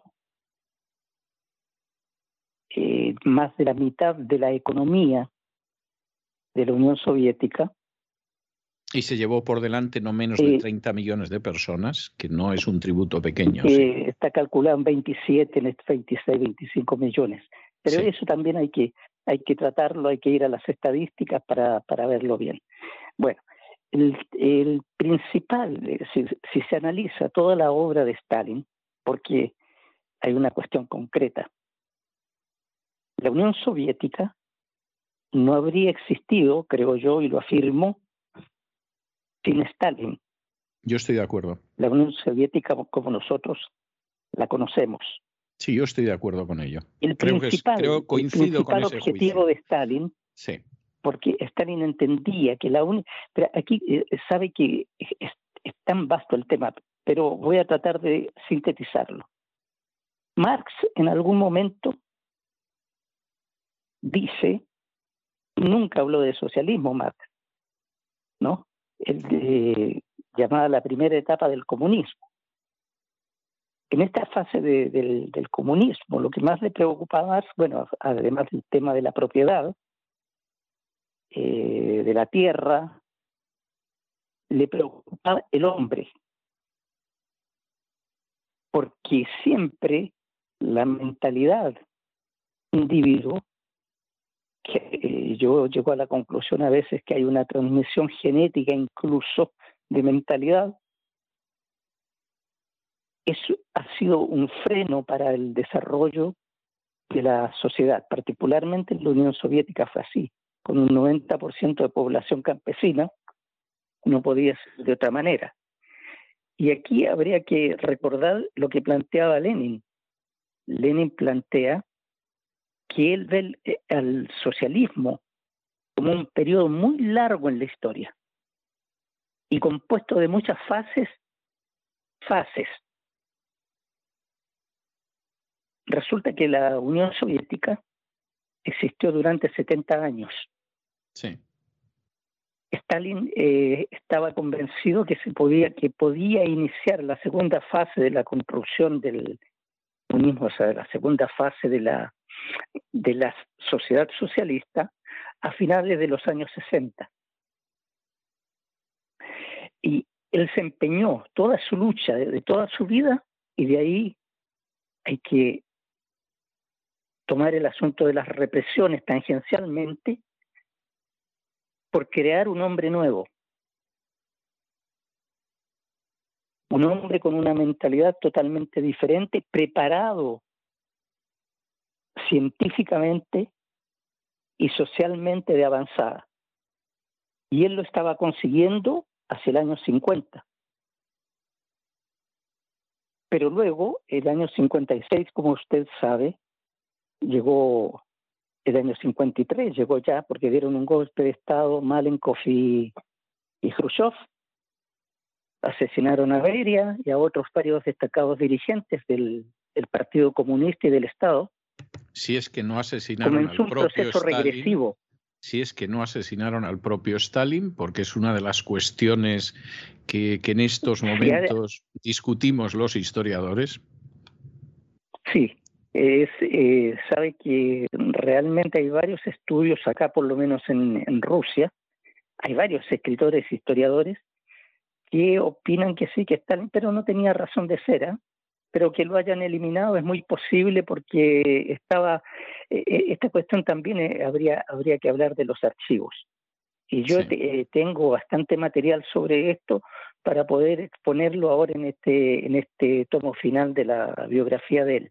Pero bueno lo que quería decir en lo que quería concentrarme era en esto que el hombre que Stalin había conseguido crear que yo personalmente casi, digo casi lo conocí porque cuando yo la primera vez llegué a la Unión Soviética fue el año 67, ya había corrido mucha agua bajo el puente y mucha gente había degenerado su manera de ser. Pero yo conocí al soviético, al soviético bonachón, al soviético crédulo, al soviético solidario, no interesado en cuestiones materiales.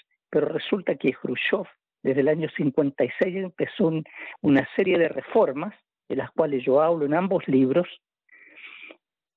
que eh, precisamente llevaron lo que es entendido como competencia en el mundo en el mundo capitalista lo, lo, trasladaron a la Unión Soviética. Y no solo eso, lo introdujo, introdujo la cuestión de la ganancia, que eh, no era, no era, es una categoría ajena a la economía socialista y ajena al socialismo. Entonces, la gran tarea de Stalin fue esa. Por tanto, el factor humano yo. Pero fallaron todavía mucho más los supuestos sucesores de Stalin, que comenzaron incluso en vida de Stalin, comenzaron una lucha desembosada por el poder.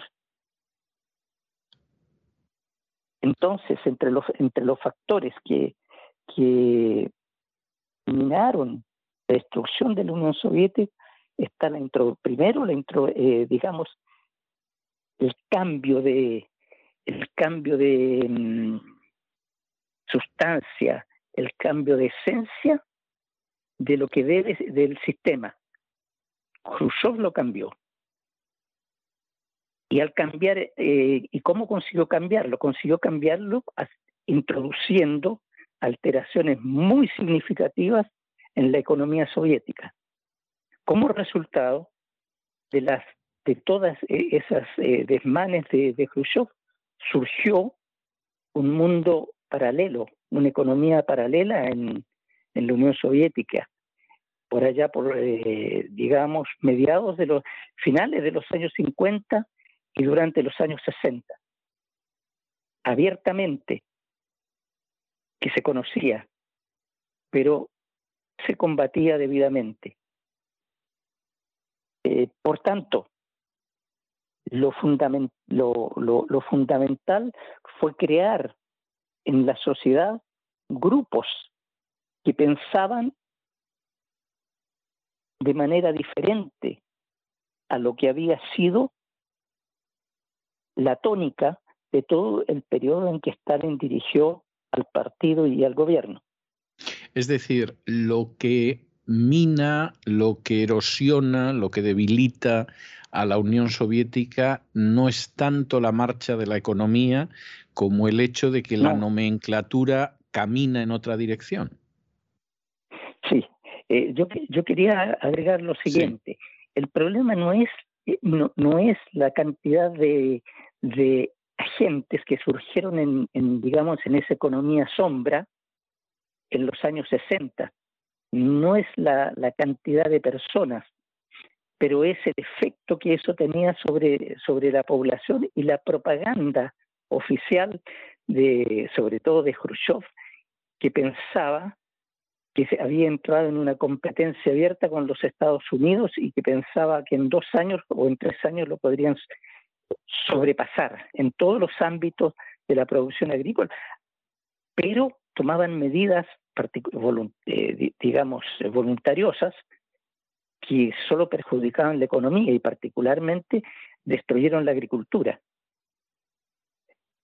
Entonces, eh, por un lado es eso, y por otro, ¿por qué, ¿por surge todo esto? Porque la partocracia, y, de ahí que ya en el 19 Congreso, el año 52, usted sabe, después de eso, el golpe de Estado y se acabó con todo lo que había sido acordado en el 19 Congreso del, del PECUS. O sea, en ese momento se pasó a llamar PECUS, Partido Comunista de la Unión Soviética. Eh, todas las reformas que Stalin propuso en ese momento, que era separar al partido del, del Estado, lo que ya había conseguido digamos, formalmente hacerlo con la constitución del año 36, todo eso fue olvidado por la partocracia o burocracia partidaria. Stalin había terminado con el asunto de los, eh, de los sobres que se le entregaban a los dirigentes del partido, que era, era un sobresueldo. Tenían un sueldo, un salario, pero sobre eso recibían sobres con emolumentos que superaban sus salarios. Stalin terminó con eso después del periodo de, eh, digamos, de los años 50 de la rehabilitación de la economía, pero Khrushchev lo volvió, ah, luego lo, lo, repusieron, luego el año 54 Mal, Malenkov terminó con eso, pero Khrushchev meses más tarde lo volvió a reintroducir cuando se transformó en primer secretario del, del Comité Central del Partido Comunista de la Unión Soviética. Resumiendo, lo, cual, lo, que, lo que la burocracia quería era conservar sus prerrogativas, conservar su posición en, la sociedad. Y eso se, se fue profundizando cada vez más. Todo esto podría haberse terminado, digamos, Brezhnev, por ejemplo, lo podría haber terminado, pero no lo terminaron, continuaron. Y luego en el año 65 con sus reformas, que también dañaron mucho a la economía, y no solo a la economía, dañando la economía se daña a la sociedad, necesariamente eh, acabaron, por, acabaron por minar también la economía. Pero así todo, eh, si usted eh, se da cuenta hasta el año 85, con todas estas reformas, con todos los problemas que había, la economía seguía creciendo a tasas que superaban las de crecimiento de los Estados Unidos o de otros países. Es cierto, sí. Es cierto. Ahora, usted atribuye más entonces el desplome de la Unión Soviética más que a causas económicas, a causas del reblandecimiento, del aburguesamiento de, la nomenclatura, de la dirigencia de la Unión Soviética. ¿Usted cree que hay más un problema humano que un problema económico? Sí, fundamentalmente, porque ellos pararon ese, el proceso que venía de atrás lo pararon para entrar. en... Eh, es que aquí hay, varias cuestiones, hay que explicarse por qué hizo esto Khrushchev. ¿Y por, qué, lo hace En claro, eh, porque en el año 56, bueno, en primer lugar por, eh, por, por voluntarismo, en segundo lugar por desconocimiento y en tercer lugar por erigirse, porque quería realmente en toda su digamos, su desconocimiento, su ignorancia, eh, quería erigirse en, un líder que realmente opacase al, líder anterior o a los líderes anteriores. Quería ser un, un nuevo, digamos, un nuevo Lenin o algo así, el estilo. Pero la cuestión concreta es que todo este, todo, todo este, este accionar de Khrushchev que estuvo apoyado por finalmente por los eh, socios, digamos, o por los compañeros de, de Stalin, que se quedaron callados cuando estaban viendo que se estaba, comenzando o iniciando la destrucción del país, eh, se quedaron callados. ¿Por qué? También por conservar sus lugares. Y porque además se identificaran con el pasado tenebroso que Khrushchev, eh, o acerca del cual Khrushchev eh, relató en el 20 Congreso del PECUS. Por cierto, pasado tenebroso de sangre, de represión, de purgas, al que Khrushchev no era ajeno. Es decir, Khrushchev fue, uno un protagonista en la represión, efectivamente. Muy, muy grande, grande. Él y el otro, la otra víctima que él declaraba, Eige, el que era el un destacado dirigente del partido en, Siberia y que fue el que uno de los responsables de que se iniciaran las represiones. Yo creo que, eh, ¿sabe? Yo no disculpo a Stalin por el hecho de las represiones, pero yo creo que Stalin quería deshacerse de sus enemigos solamente. Ahora lo que esa ola de represiones que surge posteriormente, creo que eso ya fue provocado precisamente por las estamentos eh, inferiores eh, y medios del, partido. Y ahí es donde encuentran realmente manifestación personajes como este, como Khrushchev, como Eige y como, bueno, ¿qué decir de Yerrov? No, Yerrov, por supuesto, por supuesto, sin ningún género de eh, duda, sí, sí, sí, sí. sí. Entonces es, es, eso, e, es un tema, es un tema doloroso, trágico, pero que debe ser analizado y que infelizmente hasta ahora no puede ser analizado cabalmente porque gran parte, a pesar de que desclasificaron el año 91, bastante, el, digamos, el, la, eh, los servicios de seguridad del Estado desclasificaron porque son ellos los que tienen la información eh, particularmente sobre los procesos año 37 y sobre las represiones. Pero continúa una gran cantidad de, información, de materiales eh, no siendo desclasificadas y uno no se explica por qué no la desclasifican.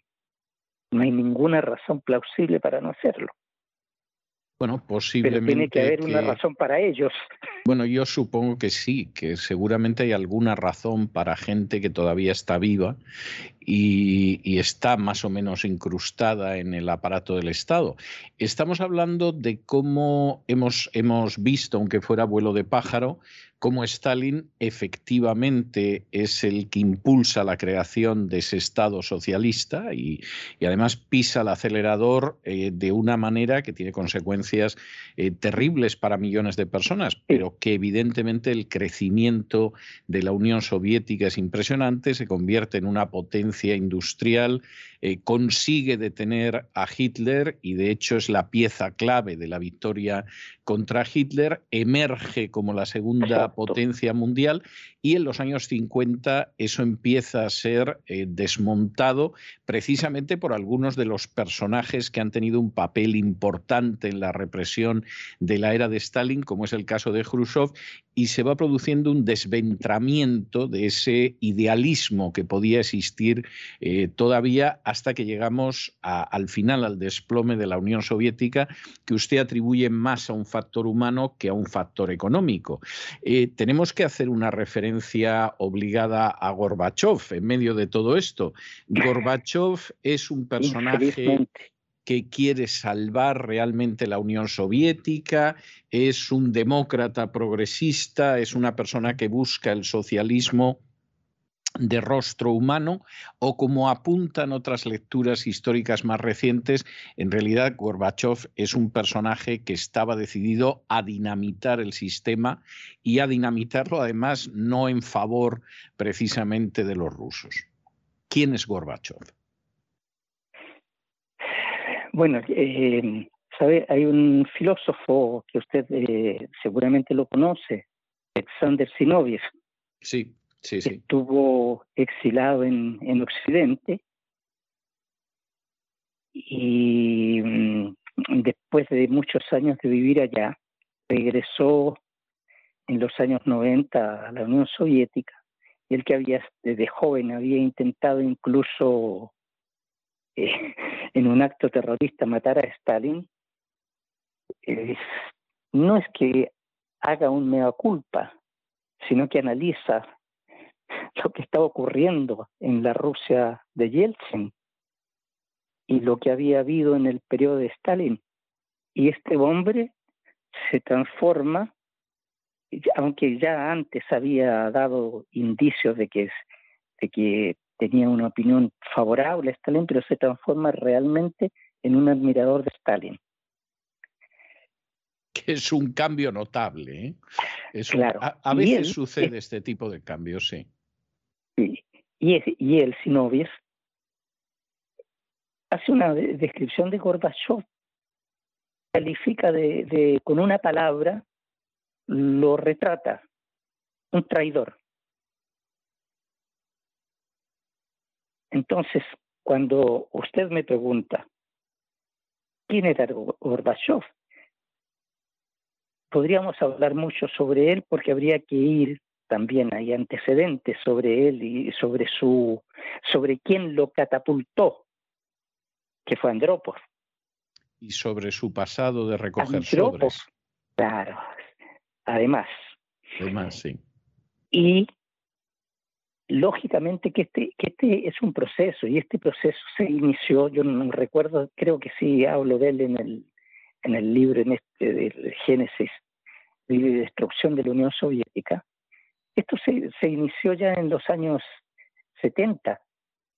Todo este proceso de, ya venía con Khrushchev. Khrushchev había dado inicio al. Continuó con Brezhnev, pero digamos que con Brezhnev lo que pasaba de Brezhnev era un, un individuo que solamente quería estar cómodo, no tener eh, problemas, no, no quería tener dolores de cabeza. Y eso lo llevó a tener esa actitud y a permitir que otros fueran haciendo reformas que perjudicaban realmente al socialismo. Y Gorbachev lo que hizo en cinco años fue esto, porque si usted analiza, yo no recuerdo si analizo eso en, el libro, pero se analiza todas las leyes que él fue tomando. Primero comenzó eh, su gestión eh, Gorbachev con la desestalinización, rehabilitando víctimas de las represiones, de los millones. Pero no sé si usted eh, sabe, pero no consiguieron Khrushchev ni Gorbachev con Yakovlev no consiguieron rehabilitar más de 600.000 personas muertas o, vivas. Es claro, es que el número de, de, víctimas de la represión de Stalin eh, fue un número elevado, fue un número considerable, pero no son los millones o las decenas de millones de las que se ha hablado. Claro, estamos hablando de centenares de miles. Exactamente, estamos hablando de centenares de miles de personas, es una cifra pavorosa, es una cifra evidentemente sobrecogedora, pero claro, no estamos hablando de millones ni de decenas de millones, o sea, esta, esta es, es, una realidad, ¿no? Y, claro, efectivamente tanto en la época de Khrushchev, que yo creo que a la mayoría los rehabilitaron ya en aquel entonces, en la época de Gorbachev poco podía quedar de todas formas, y efectivamente estamos hablando de unos sí, pero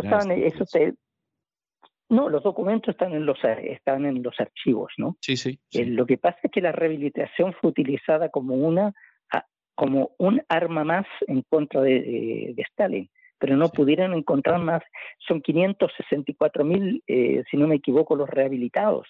Sí. Ahora, de acuerdo con el informe que le entregaron a Khrushchev, el año 54, eh, según el fiscal de, la Unión Soviética, Rudenko, Serov, el jefe de la, del KGB,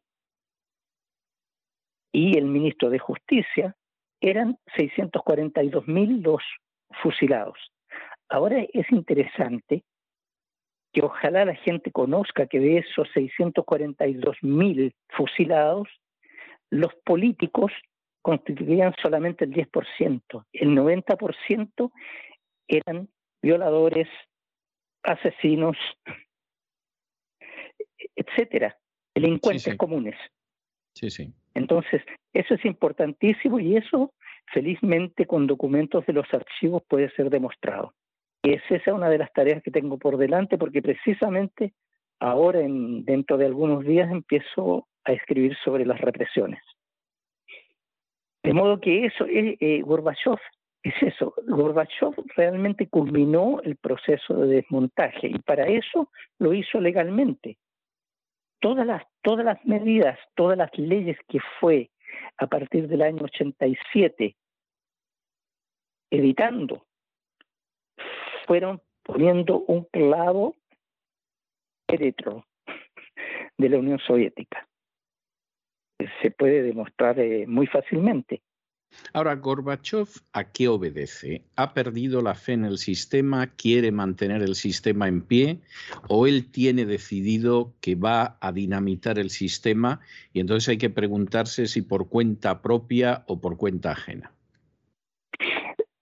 Siempre yo he tenido una duda eh, muy grande relativamente a él, a Andropov y a Yeltsin y como en Occidente no se desclasifican las eh, inmediatamente los eh, digamos los secretos de Estado, eh, creo que no, no podremos saber de aquí a unos 20 años si eran o, no, agentes de, de, influencia de los servicios de, de Occidente. Pero yo tengo serias dudas de que de Yeltsin, y yo le puedo contar por qué. Eh, esta es una cosa. En una oportunidad, eh, fue el año 97, a mí me convidaron a, dar unas cátedras en la universidad y vine a la, después de 20 años, vine a la a Rusia. Y cuando me iba regresando, en ese momento estaba en África, iba regresando en el aeropuerto Chirimietevo de Moscú, me encontré con un antiguo conocido de mi universidad. resulta que este antiguo conocido de la universidad era el director de seguridad del aeropuerto internacional. ¿Me escucha, sí? Le estoy escuchando con enorme interés. no le interrumpo porque le estoy escuchando con enorme interés. Bueno, y este, eh, este señor encontramos, fuimos a tomar un café, después, porque no nos, imagínense, habían pasado 20 años, nos conocimos jóvenes, ya no éramos tan jóvenes, el año 97. Y comenzamos a conversar y le dije que sentía que había tenido que, él, había sufrido un choque en realidad al regresar a la Unión Soviética, que no debía haber regresado. Él me contó de, eh, de Yeltsin y me dijo así, no sé, este, traidores y traidores, y agentes y agentes. Dijo, yo no tengo duda que Yeltsin es agente de los Estados Unidos y Yeltsin era presidente en ese momento. Porque me lo dijo, que, lo que sí sabemos, usted conoce. Lo que sí sabemos, esto sí lo podemos afirmar, porque además se ha publicado, incluso hay una película sobre el tema, aunque se hizo lo posible porque la película no, no, se viera mucho en Occidente, pero yo la he visto un par de veces y esto está absolutamente demostrado que quien dirige la campaña electoral presidencial de Yeltsin es un equipo americano que le envía al presidente Clinton. Sí, esto, esto es algo que se sabe a estas alturas, está más que documentado. Sí, acá se sabe tanta, tanta, tanta cosa que eso es un, digamos, como se acostumbra a decir, un pelo de la cola. Eh, bueno, este individuo que me cuenta es lo siguiente, me dice, eh, usted que siempre las delegaciones oficiales soviéticas no puede viajar una persona sola siempre viajaban con dos o tres eh, personas que los acompañaban, incluida una de seguridad. ¿no? Bueno, pues Yeltsin viajaba solo a Estados Unidos, antes de ser presidente. Lo cual es llamativo, como mínimo. Claro. Entonces eso llama la atención por un lado, porque en ese entonces, ¿quién era presidente de, de Rusia, digamos, o era Gorbachev. Y Gorbachev no podía no haber sabido que Yeltsin viajaba solo encuentros con, con representantes del Estado norteamericano. Sí, yo creo... del Comité Central del Partido. Claro, yo creo que la colusión de Yeltsin con, con la política, sobre todo de Clinton, yo creo que eso es algo que no se puede negar. Es decir, ese es un elemento muy claro. Seguramente ni usted ni yo vamos a llegar a ver, porque no vamos a ver la desclasificación de los documentos, ni usted ni yo vamos a llegar a ver los documentos que muestren si eso fue oportunismo, fue soborno, fue trabajo de inteligencia, que fue, eso no lo vamos a saber en este mundo, me temo, pero, pero en el caso de... Una conjunción, creo yo, allí. Sí, una conjunción de intereses. Sí, yo no tengo ninguna duda y, creo que hay una colusión muy clara entre la política de Yeltsin y la política norteamericana y británica que se dedica a saquear Rusia. Sí, sin duda. De eso se trataba. Sí, sí, sí, sí, eso no tiene duda. O sea, la época, la década de la violación de Rusia, es obvio que el papel de Yeltsin es, es esencial y ahí existe una colusión de intereses que pagan los rusos. Eso, eso no tiene vuelta de hoja.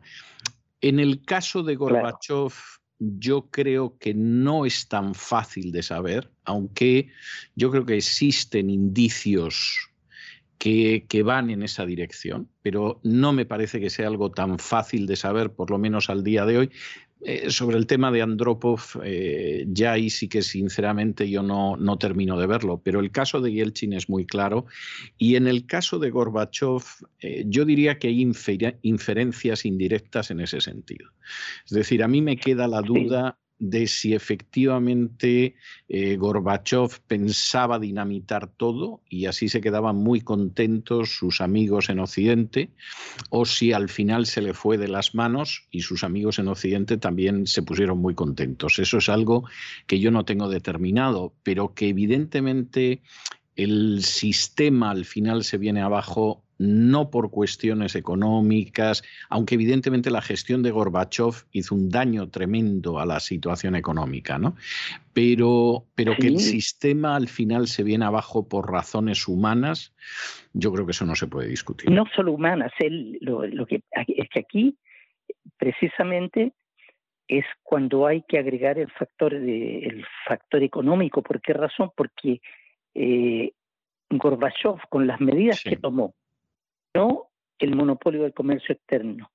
Sí. Eliminó la, eh, digamos, el papel que jugaba el Banco Central en, Rusia. Eliminó eh, la planificación. Eliminó la ley de las empresas eh, estatales. Suma privatizó todo. Y eso está obviamente reñido con una economía socialista. No, totalmente. donde viene la, la destrucción del sistema. Totalmente lo que sucede, vamos a ver, las medidas que va adoptando Gorbachev, evidentemente eso es ir desmontando el sistema socialista, eso no tiene discusión alguna.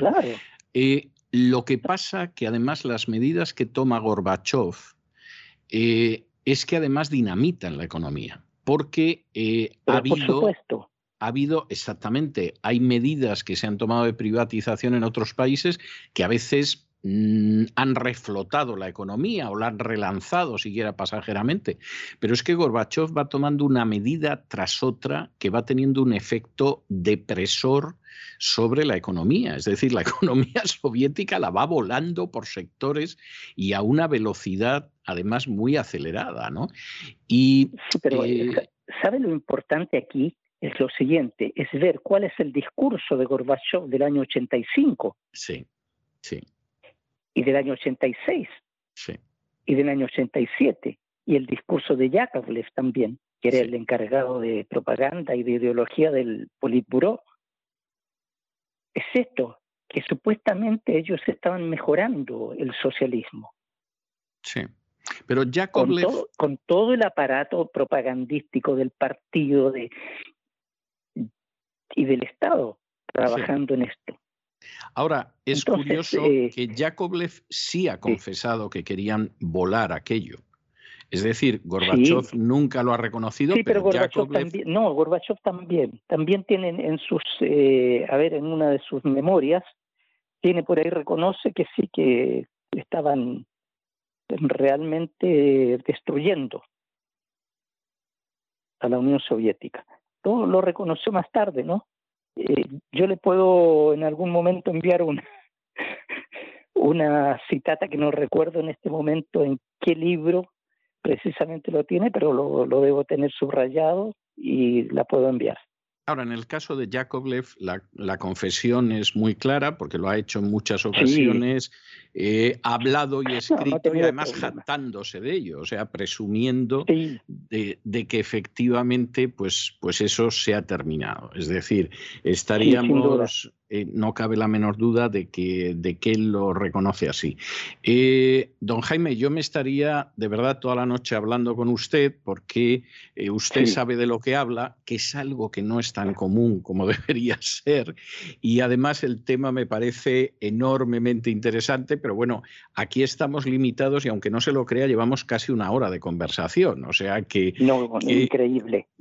a mí se me ha pasado como cinco minutos, pero llevamos casi casi una hora de conversación. Y queda todo, y queda todo incompleto.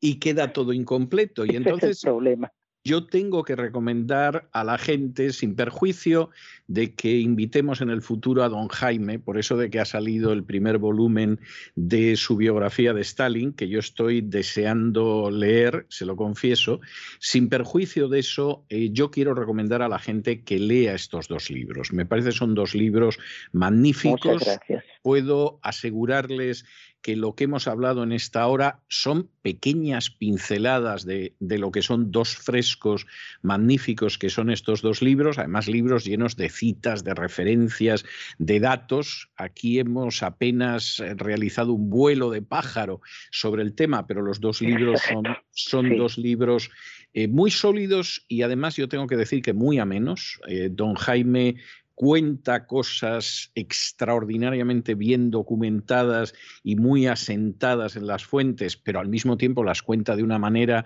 que el libro te engancha. A mí ha habido alguno de los dos libros que me dejó sin dormir una noche porque realmente no, no, no conseguía soltarlo. Y les recuerdo que el título es Génesis, vida y destrucción de la Unión Soviética y hubo socialismo en la URSS, es el otro, está editora, eh, publicado por la editorial Cien Flores. Y para aquellos que digan, no me suena la editorial, ¿dónde puedo conseguirlo? Yo puedo decirles que yo los conseguí en iberlibro.com. Es decir, yo tenía un enorme interés en hacerme con los libros, los encontré ahí, pero en amazon.com y en amazon.es los encuentran en físico, en Kindle o en cualquiera de las dos formas. Y sinceramente eh, yo quiero recomendarles que los lean porque son dos libros que a día de hoy, sobre todo para un hispanoparlante que quiera saber lo que fue la Unión Soviética, son dos libros indispensables. Yo creo que hay temas sobre el desarrollo de la Unión Soviética, sobre eh, el eclipse de la Unión Soviética, su colapso, que en estos momentos no se puede hablar con propiedad en español sin leer estos dos libros de don Jaime Canales Garrido. Y tengo que decirles que un servidor que ha publicado algunos libros sobre la historia de la Unión Soviética y ha traducido autores rusos y, y efectivamente es un tema al que ha dedicado décadas, una de las sorpresas que se llevó al leer el libro, los dos libros, es que algunas de las conclusiones a las que él había ido llegando por su cuenta durante años y trabajando con fuentes rusas y no con, con la propaganda occidental, algunas de las sorpresas que se llevó fue ver que don Jaime Canales había llegado a conclusiones muy parecidas en temas muy espinosos. Y había llegado a esas conclusiones fundamentalmente porque había trabajado con las fuentes. Y al final las fuentes históricas son las que son y acaban estableciendo un margen sobre el que debe de discurrir la labor historiográfica.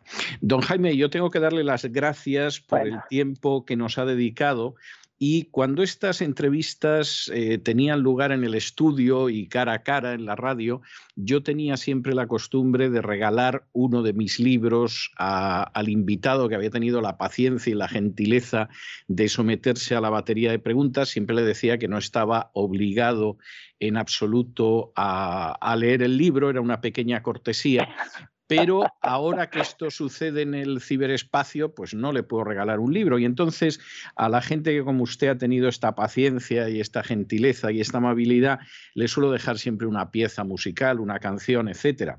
En su caso he escogido una canción que estoy convencido de que usted la conoce, que es la famosísima Sviashenna y Avaina, que es una canción que se escribe al inicio de la Gran Guerra Patria en la que se hace un llamamiento a, la población soviética para enfrentarse con la invasión nazi y que sigue siendo una canción que todavía despierta las emociones en Rusia, porque están hablando de un periodo evidentemente eh, crucial, no solo en la historia de la Unión Soviética, sino del género humano. De manera que yo le voy a dejar con este Y Afaina y espero que nos volvamos a encontrar alguna otra vez en el ciberespacio para seguir hablando de estos temas. Muchísimas gracias. muy buenas noches. Gracias a usted. Gracias.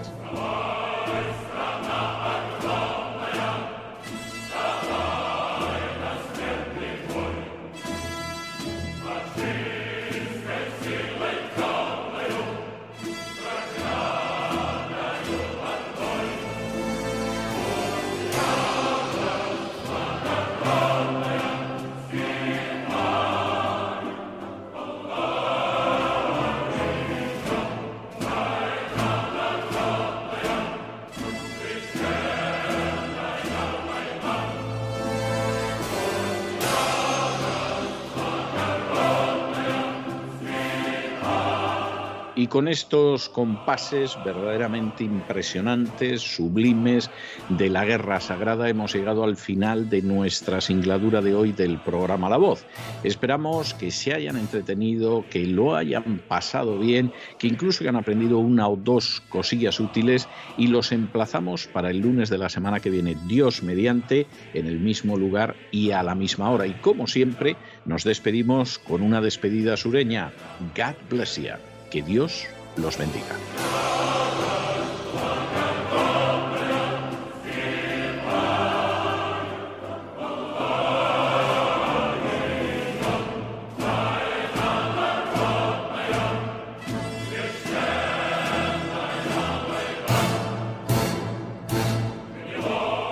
El programa La Voz es una producción de Artorias Incorporated y al amparo del derecho a la libertad de expresión no se hace responsable de las opiniones vertidas en el curso del mismo.